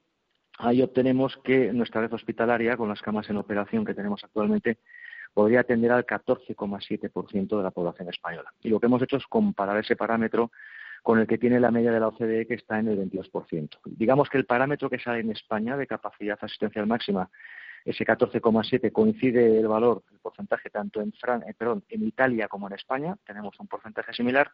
La media de la OCDE, que está en ese 22%, coincide con la capacidad asistencial que hay en Francia y luego, por ejemplo, Alemania, que es el segundo país del mundo en, en capacidad asistencial, está en un 32%, está muy, muy lejos de nosotros. Y con esos datos lo que hacemos luego es aplicar un ratio de inversión por cama hospitalaria separando infraestructura de equipamiento y llegamos a esa cifra de 21.400 millones de euros, de los cuales 16.900 es infraestructura y 4.500 es mm. equipamiento médico ¿no? que va asociado a los hospitales. Eh, eh, díganos, no sé si han hecho el cálculo también de la cantidad de puestos de trabajo que se podrían crear con estas inversiones. Sí, eh, nosotros en, eh, bueno, en el informe de 2014 que hicimos eh, el análisis de las tablas input-output de lo que supone de, impacto económico de la actividad de infraestructuras en, en la economía y en el bienestar social, pues sacamos una serie de ratios. ¿no? El ratio medio de, por ejemplo, de, de creación de empleo es de 15 puestos de trabajo por cada millón de euros invertido. Aplicando esta cifra a los 157 millones de euros, esto generaría 2.362.000 nuevos puestos de trabajo durante el periodo de inversión, que estamos diciendo que sería o iría desde 2021 hasta 2030, ¿no? Dos millones más de 2.360.000 puestos de trabajo en ese periodo 2021-2030. Si hablamos, por ejemplo, del retorno fiscal, que es el 49%, esas inversiones generarían también durante este periodo de tiempo más de 77.000 millones de euros de retorno fiscal. Y luego también otro aspecto que es eh, importante es el, la actividad económica inducida. ¿no? El, sector nuestro, el sector de las infraestructuras y de la construcción en general, es el que genera mayor actividad económica inducida de carácter permanente, que en el caso de, este plan que hemos presentado esta mañana, pues sería a los 144.000 millones de euros de actividad económica inducida siempre durante este periodo. Y una variable que a mí me gusta mucho destacar, y es que el sector de la construcción es el sector que menos cuota de importaciones tiene para, para realizar la actividad. Esto es muy importante porque puede haber sectores muy importantes para nuestra economía, pero donde parte del producto viene de fuera. ¿no? En el caso de la construcción, solo nueve euros de cada 100 euros que invertimos en nuestro país que producimos vienen de fuera de España. Y es otra forma también, es un sector que impulsa mucho la industria nacional. Eh, también han insistido ustedes en la necesidad de cobrar un peaje por circular por la red de autovías del país con el fin de levantar fondos para el ah, mantenimiento de eh, la red, pero ¿no cree que los españoles ya pagamos con nuestros impuestos este mantenimiento de la red de carreteras? Los españoles efectivamente eh, pagan con sus impuestos y españoles hay que tienen coche, que no lo tienen, hay pensionistas, hay grandes empresas En toda Europa se hace lo contrario. Pagan las carreteras los que las utilizan, ¿no? Aparte que esta, esta cuestión, que es una cuestión que nosotros venimos siempre proponiendo desde hace muchos años, bueno, pues era, era un asunto más que hemos incorporado dentro del, del plan porque no nos parecía coherente cuando hablábamos de la sostenibilidad de las inversiones. Es decir, aquí la clave es que estamos de acuerdo, queremos que nuestros políticos y nuestras formaciones políticas eh, identifiquen ¿no? dentro de esa comisión de reconstrucción que tenemos ahora cuáles son las necesidades de inversión, qué otras necesidades tiene nuestro país. ¿no? Hay que restituir el gasto en educación pública y en salud pública que está en niveles de 2008 al nivel que merece estar, tenemos que pagar las pensiones. Todo eso tiene que venir de algún lado. Entonces, la excusa no puede seguir siendo que no hay presupuesto público para atender estas inversiones. Yo pongo el caso siempre de, la depuración de aguas residuales. Yo sé que es una cuestión que la gente desconoce. Somos el país más incumplidor de la Comisión Europea. Llevamos acumuladas 33 millones de euros de sanciones y quedan todavía cientos de ciudades en España que están sujetas a, a un expediente sancionador. Aquí alguien tendrá que decidir en un momento determinado y tendrá que abrirse a un debate público para ver cuál es la mejor forma de financiar. Claro que pagamos todo con nuestros impuestos, pero digo yo que será mejor destinar nuestros impuestos a construir hospitales o a atender el gasto sanitario, que hay que incrementarlo, o el gasto en educación pública, o a atender las pensiones antes de que seguir haciendo autovías para que las disfruten las que las van a utilizar. Es que en toda Europa es así, que no se trata de, de una iniciativa nuestra que nos hemos vuelto locos, es que en Europa hay 23 países que tienen tarificado el 100% de sus vías de gran capacidad y en muchos casos son países como Alemania, Francia, o Italia o Austria más ricos que nosotros, con una renta per cápita mucho más elevada. Sí. Señor Núñez, lo tenemos que dejar aquí. Eh, Julián Núñez, presidente de SEOPAN, eh, muchísimas gracias eh, por atendernos. Nada, ha sido un placer. A vosotros, muchas gracias. El sector de la construcción sin duda clave para la recuperación y el turismo lo es también. El gobierno intenta salvar la temporada mientras Francia aconseja no visitar España. El presidente Pedro Sánchez eh, anunciaba el fin de semana la apertura del turismo extranjero a partir de julio y animaba a las empresas del sector y a los españoles a empezar a planificar las vacaciones. Les anuncio que habrá temporada turística este verano. Tenemos el propósito de garantizar la reactivación del turismo nacional de cara a esta misma temporada de verano y por ello invito públicamente a todos los establecimientos turísticos a los bares, a los restaurantes, a los destinos de playa, del interior, a que se preparen desde hoy para reanudar su actividad en pocos días, que estén listos para acoger a los españoles que quieran disfrutar de sus vacaciones en cualquiera de los formidables destinos que ofrece nuestra geografía. Y animo también a los españoles a planificar sus vacaciones ya y aprovechar las maravillas de nuestra oferta nacional.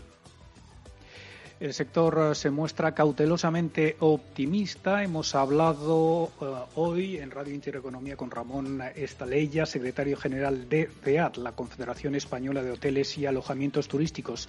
Andrea Valencia. Tras el anuncio del presidente de gobierno Pedro Sánchez de la apertura del turismo extranjero a partir de julio, el sector se muestra optimista y espera que alcancen alrededor de 450 millones de pernoctaciones de turistas de otros países. Ramón Estalella, secretario general de SEAT en Capital Intereconomía, asegura que para salvar la temporada es necesario vender alrededor de 600 millones de noches de hotel. Nosotros necesitamos alrededor de 600 millones de pernoctaciones al año. Los españoles, moviéndose mucho como el año pasado y el anterior, usan 150 millones de pernoctaciones. Nos faltan 450 millones. Es decir, el turismo nacional de proximidad y posiblemente la costa cantábrica, alguna digamos algo de la costa del Sol y más la costa valenciana, van a tener buenas ocupaciones españoles, seguro, pero es que nos falta todo el resto. Pero van a ser unos días. El problema está que esta temporada tiene que durar seis meses. Esta ley ya también asegura que para el proceso de recuperación del turismo es necesario implementar una serie de medidas que pasan por la eliminación de la cuarentena de 14 días para visitantes extranjeros, además de establecer relaciones internacionales más fuertes, dice, para potenciar el turismo español en la región. Bueno, pues hablamos eh, de turismo ahora con Alicia Coronil, economista jefe de Singular Bank. Muy buenas tardes, Alicia. Gracias eh, por atendernos de nuevo. No, gracias a vosotros. Buenas tardes.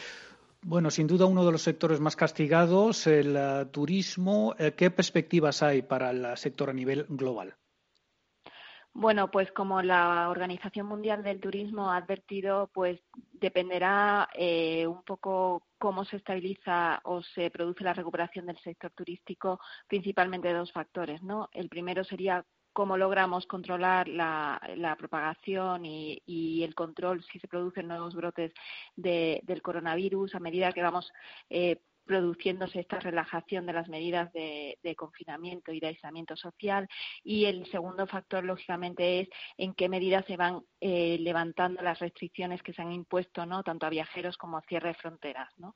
Con lo cual, en un escenario optimista, ¿no? si ese, esa relajación ¿no? y progresiva eh, levantamiento de estas medidas de restricción de, pasajeros y de, cierre de, fronteras se fueran levantando en junio, la caída del turismo sería en torno al 58% este año, de llegada de turistas internacionales a nivel global. Eh, y cambiando de tema, eh, bueno, eh, no realmente, porque estamos en un contexto de incertidumbre. Uno de los aspectos que ha dado soporte a los mercados recientemente son los estímulos de los bancos centrales. Pero ¿son suficientes los adoptados en la Unión Europea? Bueno, yo creo que como ha mostrado las últimas actas del BCE, eh, están condicionados a cuál sea realmente el impacto final de la, de la crisis del COVID, eh, sobre todo en el segundo trimestre, y a qué escenario vamos si se producen nuevas olas de contagio y cuál es su grado de control sin que tengamos que adoptar nuevas medidas de, confinamiento, pero también el grado de eficiencia que, de las políticas fiscales que se están adoptando a nivel nacional y, por supuesto, de cuál es el paquete final de medidas que se adopta en el seno de la Unión Europea. Alicia Coronil, economista jefe de Singular Bank. Muchas gracias. Un fuerte abrazo. Muchas gracias a ustedes. Adiós. Buena tarde.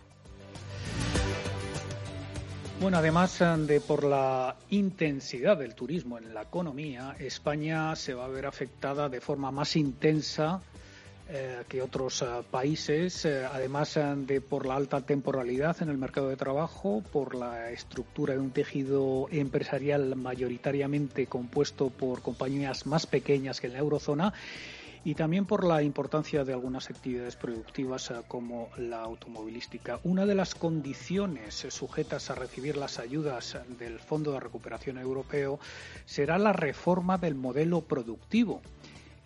España deberá pasar del sol y playa y el ladrillo hacia otras actividades de futuro con mayor crecimiento potencial, que a su vez cuenten con mayor efecto de arrastre, más intensivas en tecnología, con capacidad exportadora y que en la medida de lo posible estén más alineadas con las prioridades europeas, es decir, la transición energética hacia las energías renovables y la digitalización del tejido productivo como palancas de competitividad del resto de las actividades industriales.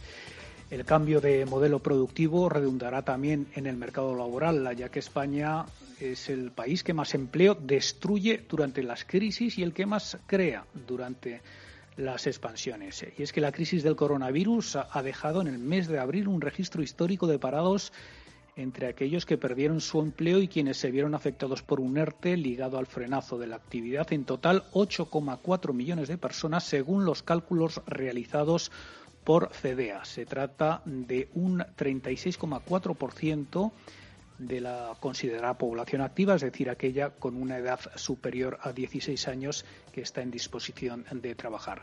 La cifra muestra el impacto real de la actual crisis económica al incorporar a los 3,8 millones de desempleados que figuran en las listas del paro de la Seguridad Social otros 5 millones de trabajadores afectados por un ERTE, con una población activa de 23 millones según la última EPA la tasa de paro efectiva estaría en el 36,4 en abril, una cifra que será extremadamente eh, preocupante según el último eh, boletín que ha publicado CDA.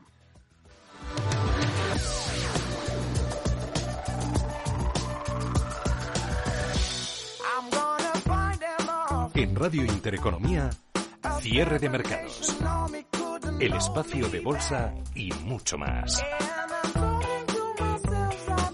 Con Fernando La Tienda. Seguimos haciendo fácil lo difícil con más móviles posible.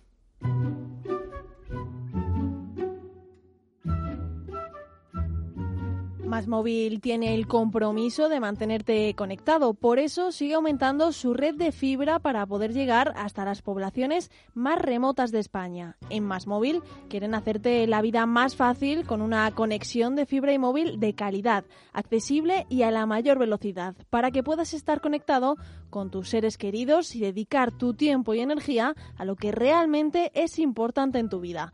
Infórmate entrando en masmóvil.es. Más Móvil, su compromiso es mantenerte conectado. Y ahora que ya sabéis cómo tener una buena conexión, os podéis poner en contacto con nosotros si queréis participar esta tarde a partir de las 6 de la tarde con nosotros en el consultorio de fondos de inversión con José María Luna de Luna Sevilla Asociados. 91 533 18 51 o 609 22 47 16 para las notas de voz y WhatsApp. El suelo se mueve bajo nuestros pies y parece que no hay otra salida. De lunes a jueves, consultorio de bolsa y fondos de inversión en cierre de mercados. Con Fernando La Tienda, Radio Intereconomía.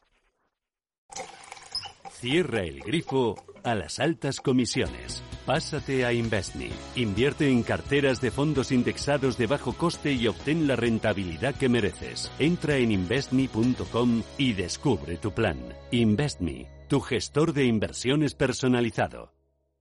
Las empresas y todos sus empleados son el impulso de este país. Y en el Santander las apoyamos con nuestra especialización y todas las soluciones de financiación, digitalización e internacionalización que necesiten para que sigan siendo el motor de nuestra economía y el corazón de todo un país.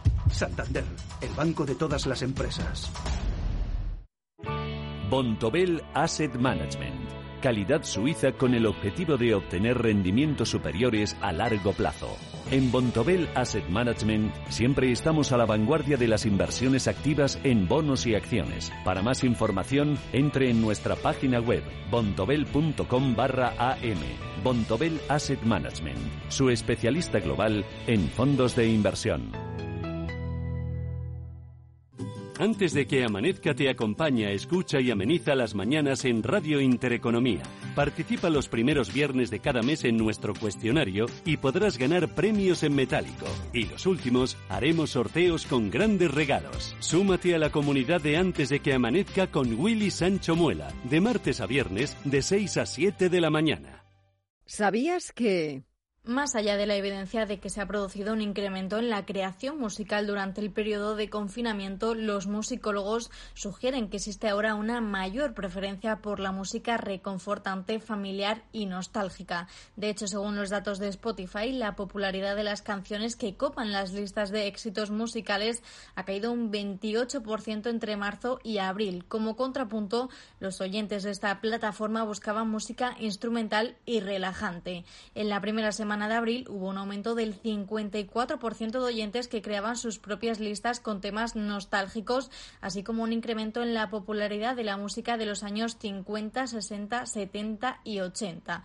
Pero hay más datos, más de la mitad de los participantes en una encuesta realizada por Nielsen Music y MRD Data afirman que al escoger programas de televisión y música durante estos meses buscaban un consuelo en contenidos familiares. Más allá de los datos, está claro que la música nos ha acompañado durante este confinamiento.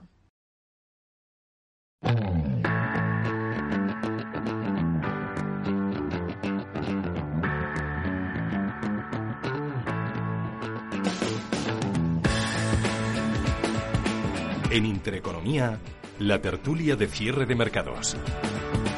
CaixaBank patrocina este espacio.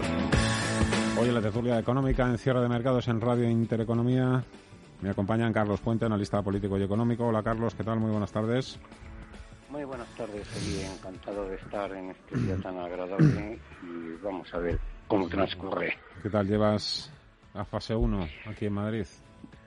Bueno, pues yo para mí la fase 1 y la fase 0 me da exactamente igual. Quiero decir que yo, yo soy como los lagartos, me adapto perfectamente a las inclemencias y, no, no me supone ningún problema adicional. Y bueno pues te permite incluso hasta para hasta observar cuál es la evolución y muchas veces hasta dudar de, si las medidas que se adoptan son las adecuadas, puesto que se ve, eh, en fin, no quiero generalizar, pero muchas infracciones eh, y falta de respeto hacia las normas y eso, sobre todo, cuando pone en peligro a los demás, eso ya es otra cosa. Alejandro Macarrón es empresario, ingeniero y socio de Otto Company. Hola Alejandro, ¿qué tal? Muy buenas tardes, ¿cómo estás? Muy buenas tardes. Pues nada, también en, fase 1, ¿no? Sí, señor. Bueno, ya sabes, hay, algunos que si por ellos fueran nunca saldrían de la fase 0, ¿eh? Estarían así toda... esos, esos son los que nos están, se han quedado en el paro, tal, tal, no están fatal, etcétera, ¿no? Que es el que Hombre, yo creo que hay que pensar en uno mismo y en los demás, ¿no? Y, Por supuesto. Y necesitamos salir cuanto antes de esta situación de, hundimiento, ¿no? José Luis Hernández, catedrático de Ética NICADE. ¿Qué tal? Muy buenas tardes. ¿Cómo estamos? Hola, José Luis.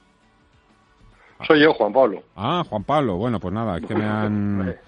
¿Qué tal? ¿Qué tal tú, Juan Pablo? Muy bien, aprovechando la fase 1 hasta, hasta sus límites. Hasta sus límites. sí, empezando a, empezando a arrancar el coche. Sí señor. sí, señor. Arrancado, ¿no? Y viendo a, los familiares. Sí, señor. Bueno, pues a, algunos nos quedan poquitas horas eh, para, para saludar también a algunos familiares. Bueno, eh, a ver por dónde quiere empezar hoy Alejandro, por si la imputación de la jueza al delegado del Gobierno en Madrid por el 8M, por el nuevo bandazo que ha dado el Ejecutivo de Pedro Sánchez levantando la cuarentena a turistas extranjeros el 1 de julio. Vamos a empezar por aquí. Eh, Alejandro, ¿qué te parece? Este nuevo bandazo que, bueno, por lo menos, por lo menos, en este caso sí que parece que va en la, en la buena dirección. El de los turistas. Sí. yo me moría de vergüenza cuando un amigo francés me leyó el comunicado que había sacado el Elíseo diciendo que ellos imponían cuarentena a España pero solamente porque España se la había impuesto a ellos, ¿no? Hmm.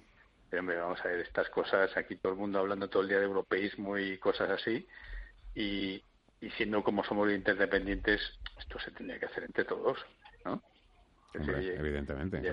A estas alturas, ¿no? Dice, no, nosotros más machos que nadie, aquí no entra nadie que esté, si no esté 14 días antes confinado. Bueno, por tanto no entra nadie, ¿no?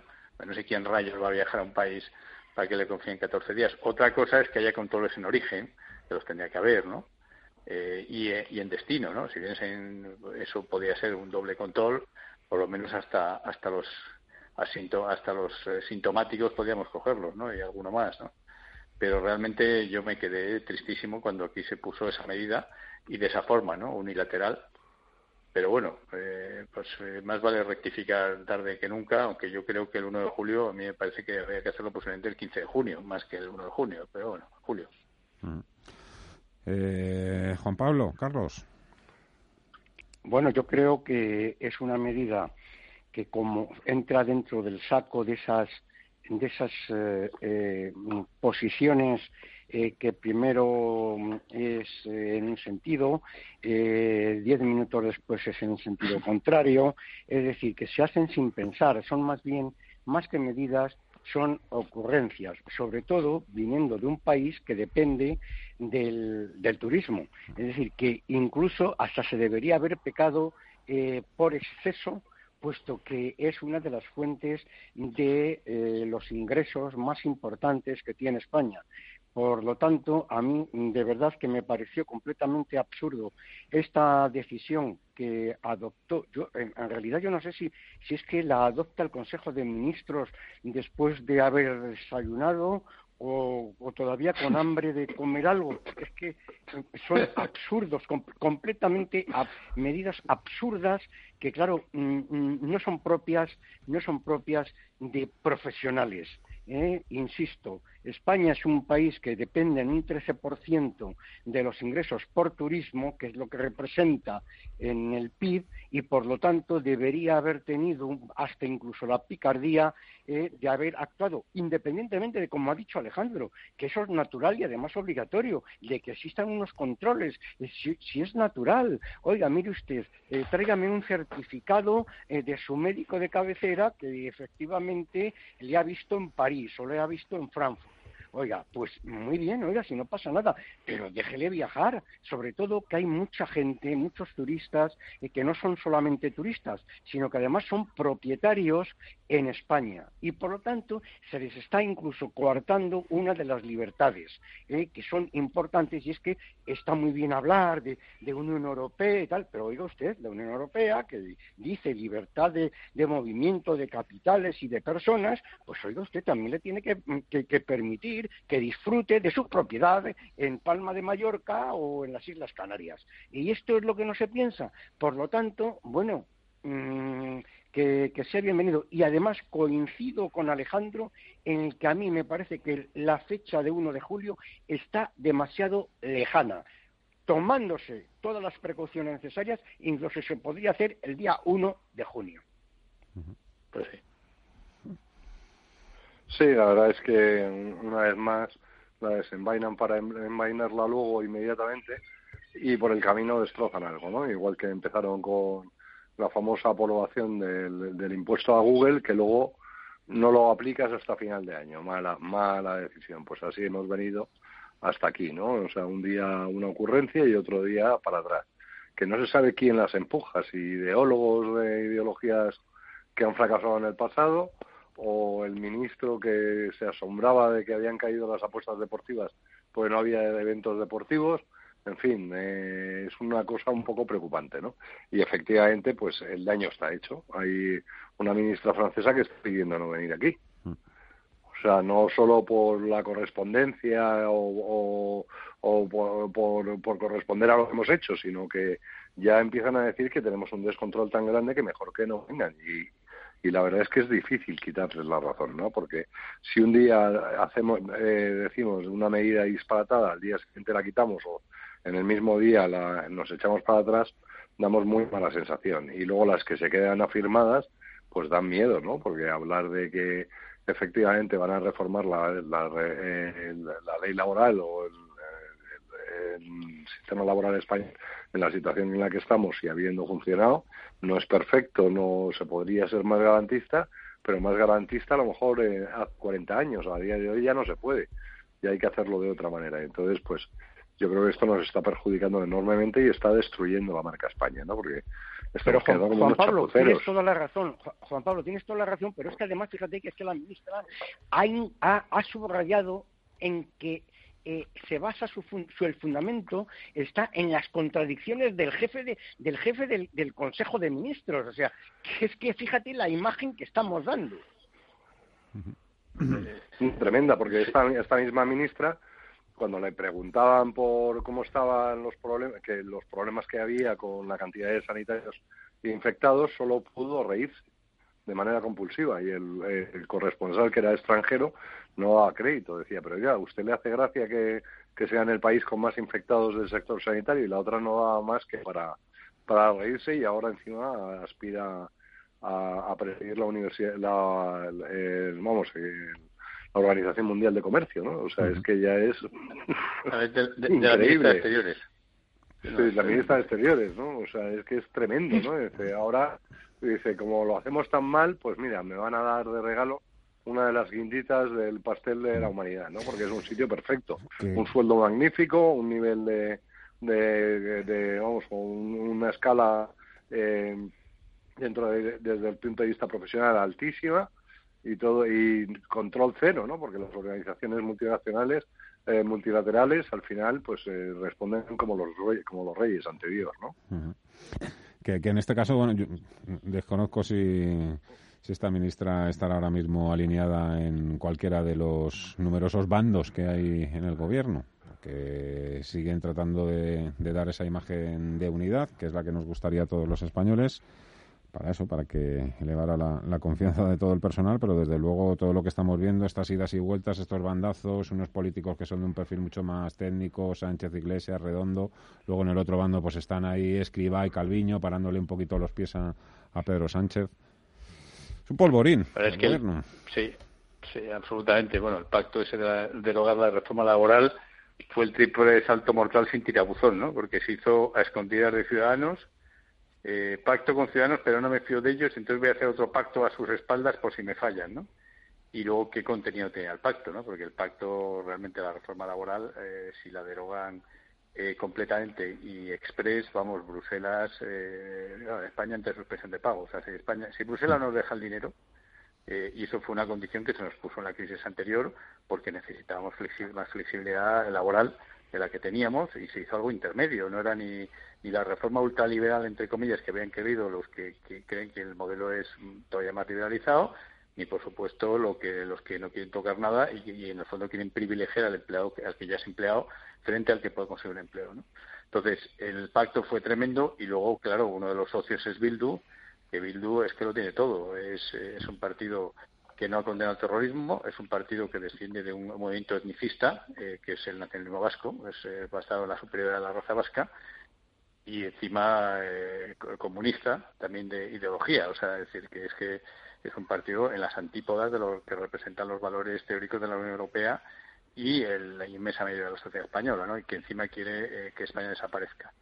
O sea, no lo sé cómo, cómo se puede pactar con un partido así y luego eh, encima decir que es que la culpa es del PP que no quería pactar o tal, pero si además ya tenían los votos con Ciudadanos. O sea, ya los tenían. Es que a mí me parece, me, me recuerda me recuerda eh, la política, este, este ambiente político, al patio de Monipodio de Rinconete y Cortadillo. O sea, ahí era, era una, unos acuerdos, unos trapicheos ahí para cada.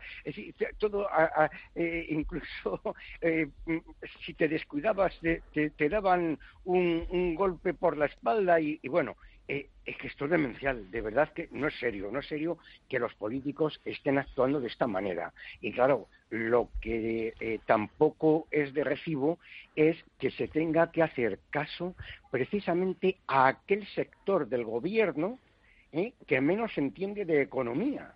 O sea, que es que no tiene ni idea de cómo funciona la economía. Es decir, la economía para ellos no existe, solamente existe la ideología y por lo tanto ellos quieren eh, sustituir una reforma, la del 2012, de la llamada esta de Rajoy, eh, porque consideran que es que vulnera su propia ideología. Y claro, no se, les ha olvidado, y probablemente porque nunca lo entendieron, que afortunadamente con las medidas que se adoptaron, pues se pudo intervenir y, enderezar un poco el sistema y el mercado laboral, porque si no estábamos abocados completamente al desastre más absoluto.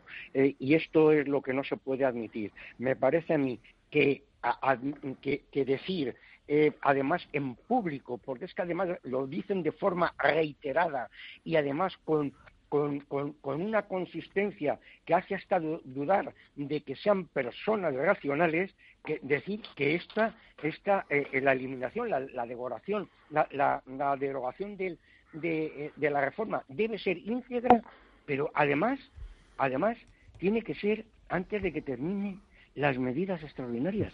Pero estos saben lo que dicen, pero saben de verdad lo que Eso, eso último es gravísimo. Eso es aprovechar una tragedia es gravísimo. gravísimo. Eh, hay que decir también, por ser justos, que la derogación de la reforma laboral duró exactamente dos horas. Dos horas, que fue hasta que se enteró Nadia Calviño. Nadia Calviño, que si habéis estado también el fin de semana un poco, pues escarbando, buceando, mirando, leyendo aquí en la web, bueno, prácticamente yo no tengo por qué dudar de lo que cuentan mis compañeros de fin de semana, pero que dicen que esta señora que es que se arrepiente todos los días de haberle dicho sí al ministro, a, Pedro Sánchez, para formar parte de su gobierno. Todos los días. Pues no me extraña, ella tenía una carrera muy enfocada, de hecho no tiene ni casa en Madrid, por eso vive en el mismo edificio de Ábalos, que son viviendas del propio gobierno, o sea que su vida y, su carrera eh, eh, profesional están en otro lugar.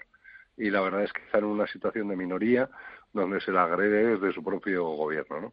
Lo que sí que da la impresión, aparte de, que es un disparate lo que, se ha lo que se ha propuesto, lo que da la impresión es de que aquí estamos ya en clave electoral que tanto los movimientos para apoyar o no apoyar la alarma últimos tienen que ver con empezar a cosechar votos, que aquí todo el mundo está haciendo cálculos, ¿no? Que a Bildu y a Podemos, que van con ellos en, la comunidad autónoma vasca, les va muy bien este tipo de mensajes antes de las elecciones, mm.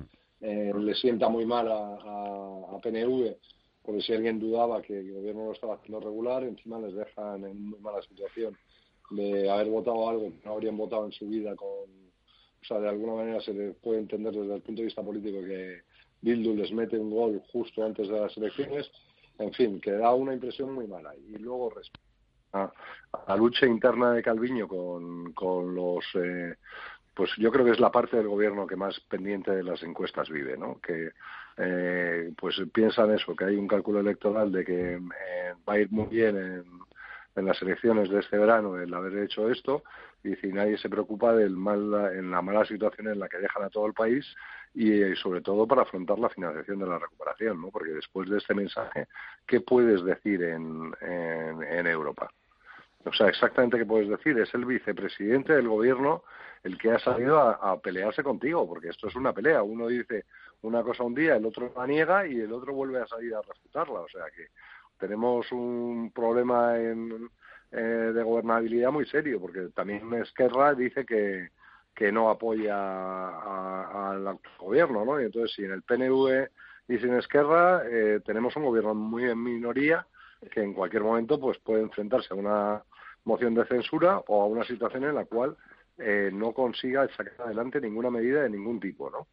que es por lo que nos acercamos y luego por supuesto pues la, eh, por si fuera poco la pelea es lo indocumentados que son no o sea que es que eh, cada medida deja a la anterior en, mejor lugar no o sea porque es cada día es un disparate más grande uno detrás de otro y, parece que no tienen fin no porque eh, realmente tardar una semana o, o incluso el mismo día en, en, echarse para atrás en una medida, una situación de da una, una sensación de indefensión legal, ¿no? Que un día una cosa va a ser legal, otra no va a ser legal. ¿Qué pasa con las mascarillas? ¿Las tenemos que llevar? ¿No las tenemos que llevar? ¿Los guantes hay que llevarlos? ¿No hay que llevarlos? O sea, realmente estamos sumidos en la duda y en la incertidumbre y esa es la peor situación, como bien demuestran los mercados financieros. A un mercado financiero le dices que vas a perder dinero y el tío lo descuenta, o que vas a ganar y lo descuenta. Mm. Cuando no sabes si va a ganar o va a perder, ahí es donde se pierde el mismo y salen, salen las inversiones. O sea, la gente se siente muy mal. Y cuando sabemos todos que se está ocultando eh, miles y miles de muertos, o sea, la credibilidad de este gobierno, pues es, es muy difícil que, no se baja en cualquier persona que sepa que una cosa tan esencial como lo, el drama que estamos viviendo es cuánta gente ha muerto.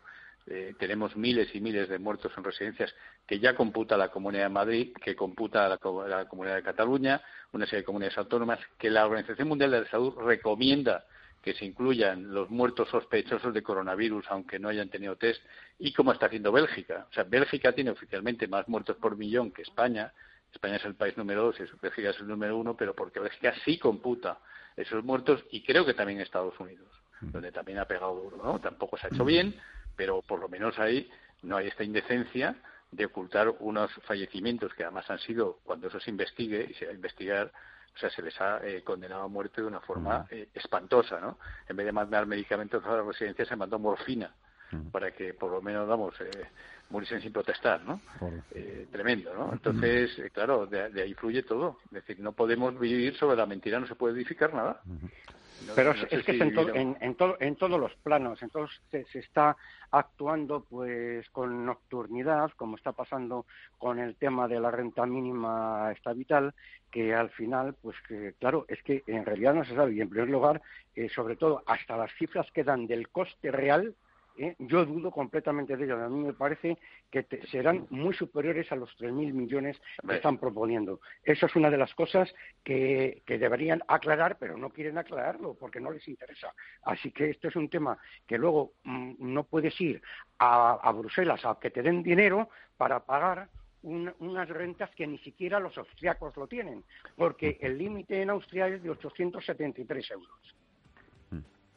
Mañana eh, nos contará, me imagino, el ministro Escriba cómo pretenden financiar esa, esa renta mínima. Conoceremos los datos y os preguntaré yo también la próxima Mientras falta mano de obra en el campo. Porque yo también, ¿Eh? exactamente. También tengo hoy muchísima curiosidad porque nos cuente alguien del Ministerio Interior a qué se ha debido ese cese del jefe de la Guardia Civil en Madrid, esas discrepancias con Marlasca por todo el tema del 8M y, por supuesto, como os contaba al principio, también esa imputación del delegado del Gobierno en Madrid por por el 8M. Juan Pablo Calzada, Alejandro Macarrón, Carlos Puente, que ha sido un placer. Muchísimas gracias. Disfrutar todo lo que podáis de la tarde. Hasta la próxima. Cuidaros mucho. Trataremos. Adiós. Adiós. Adiós. Adiós. Hasta la próxima. Hasta luego. CaixaBank ha patrocinado este espacio.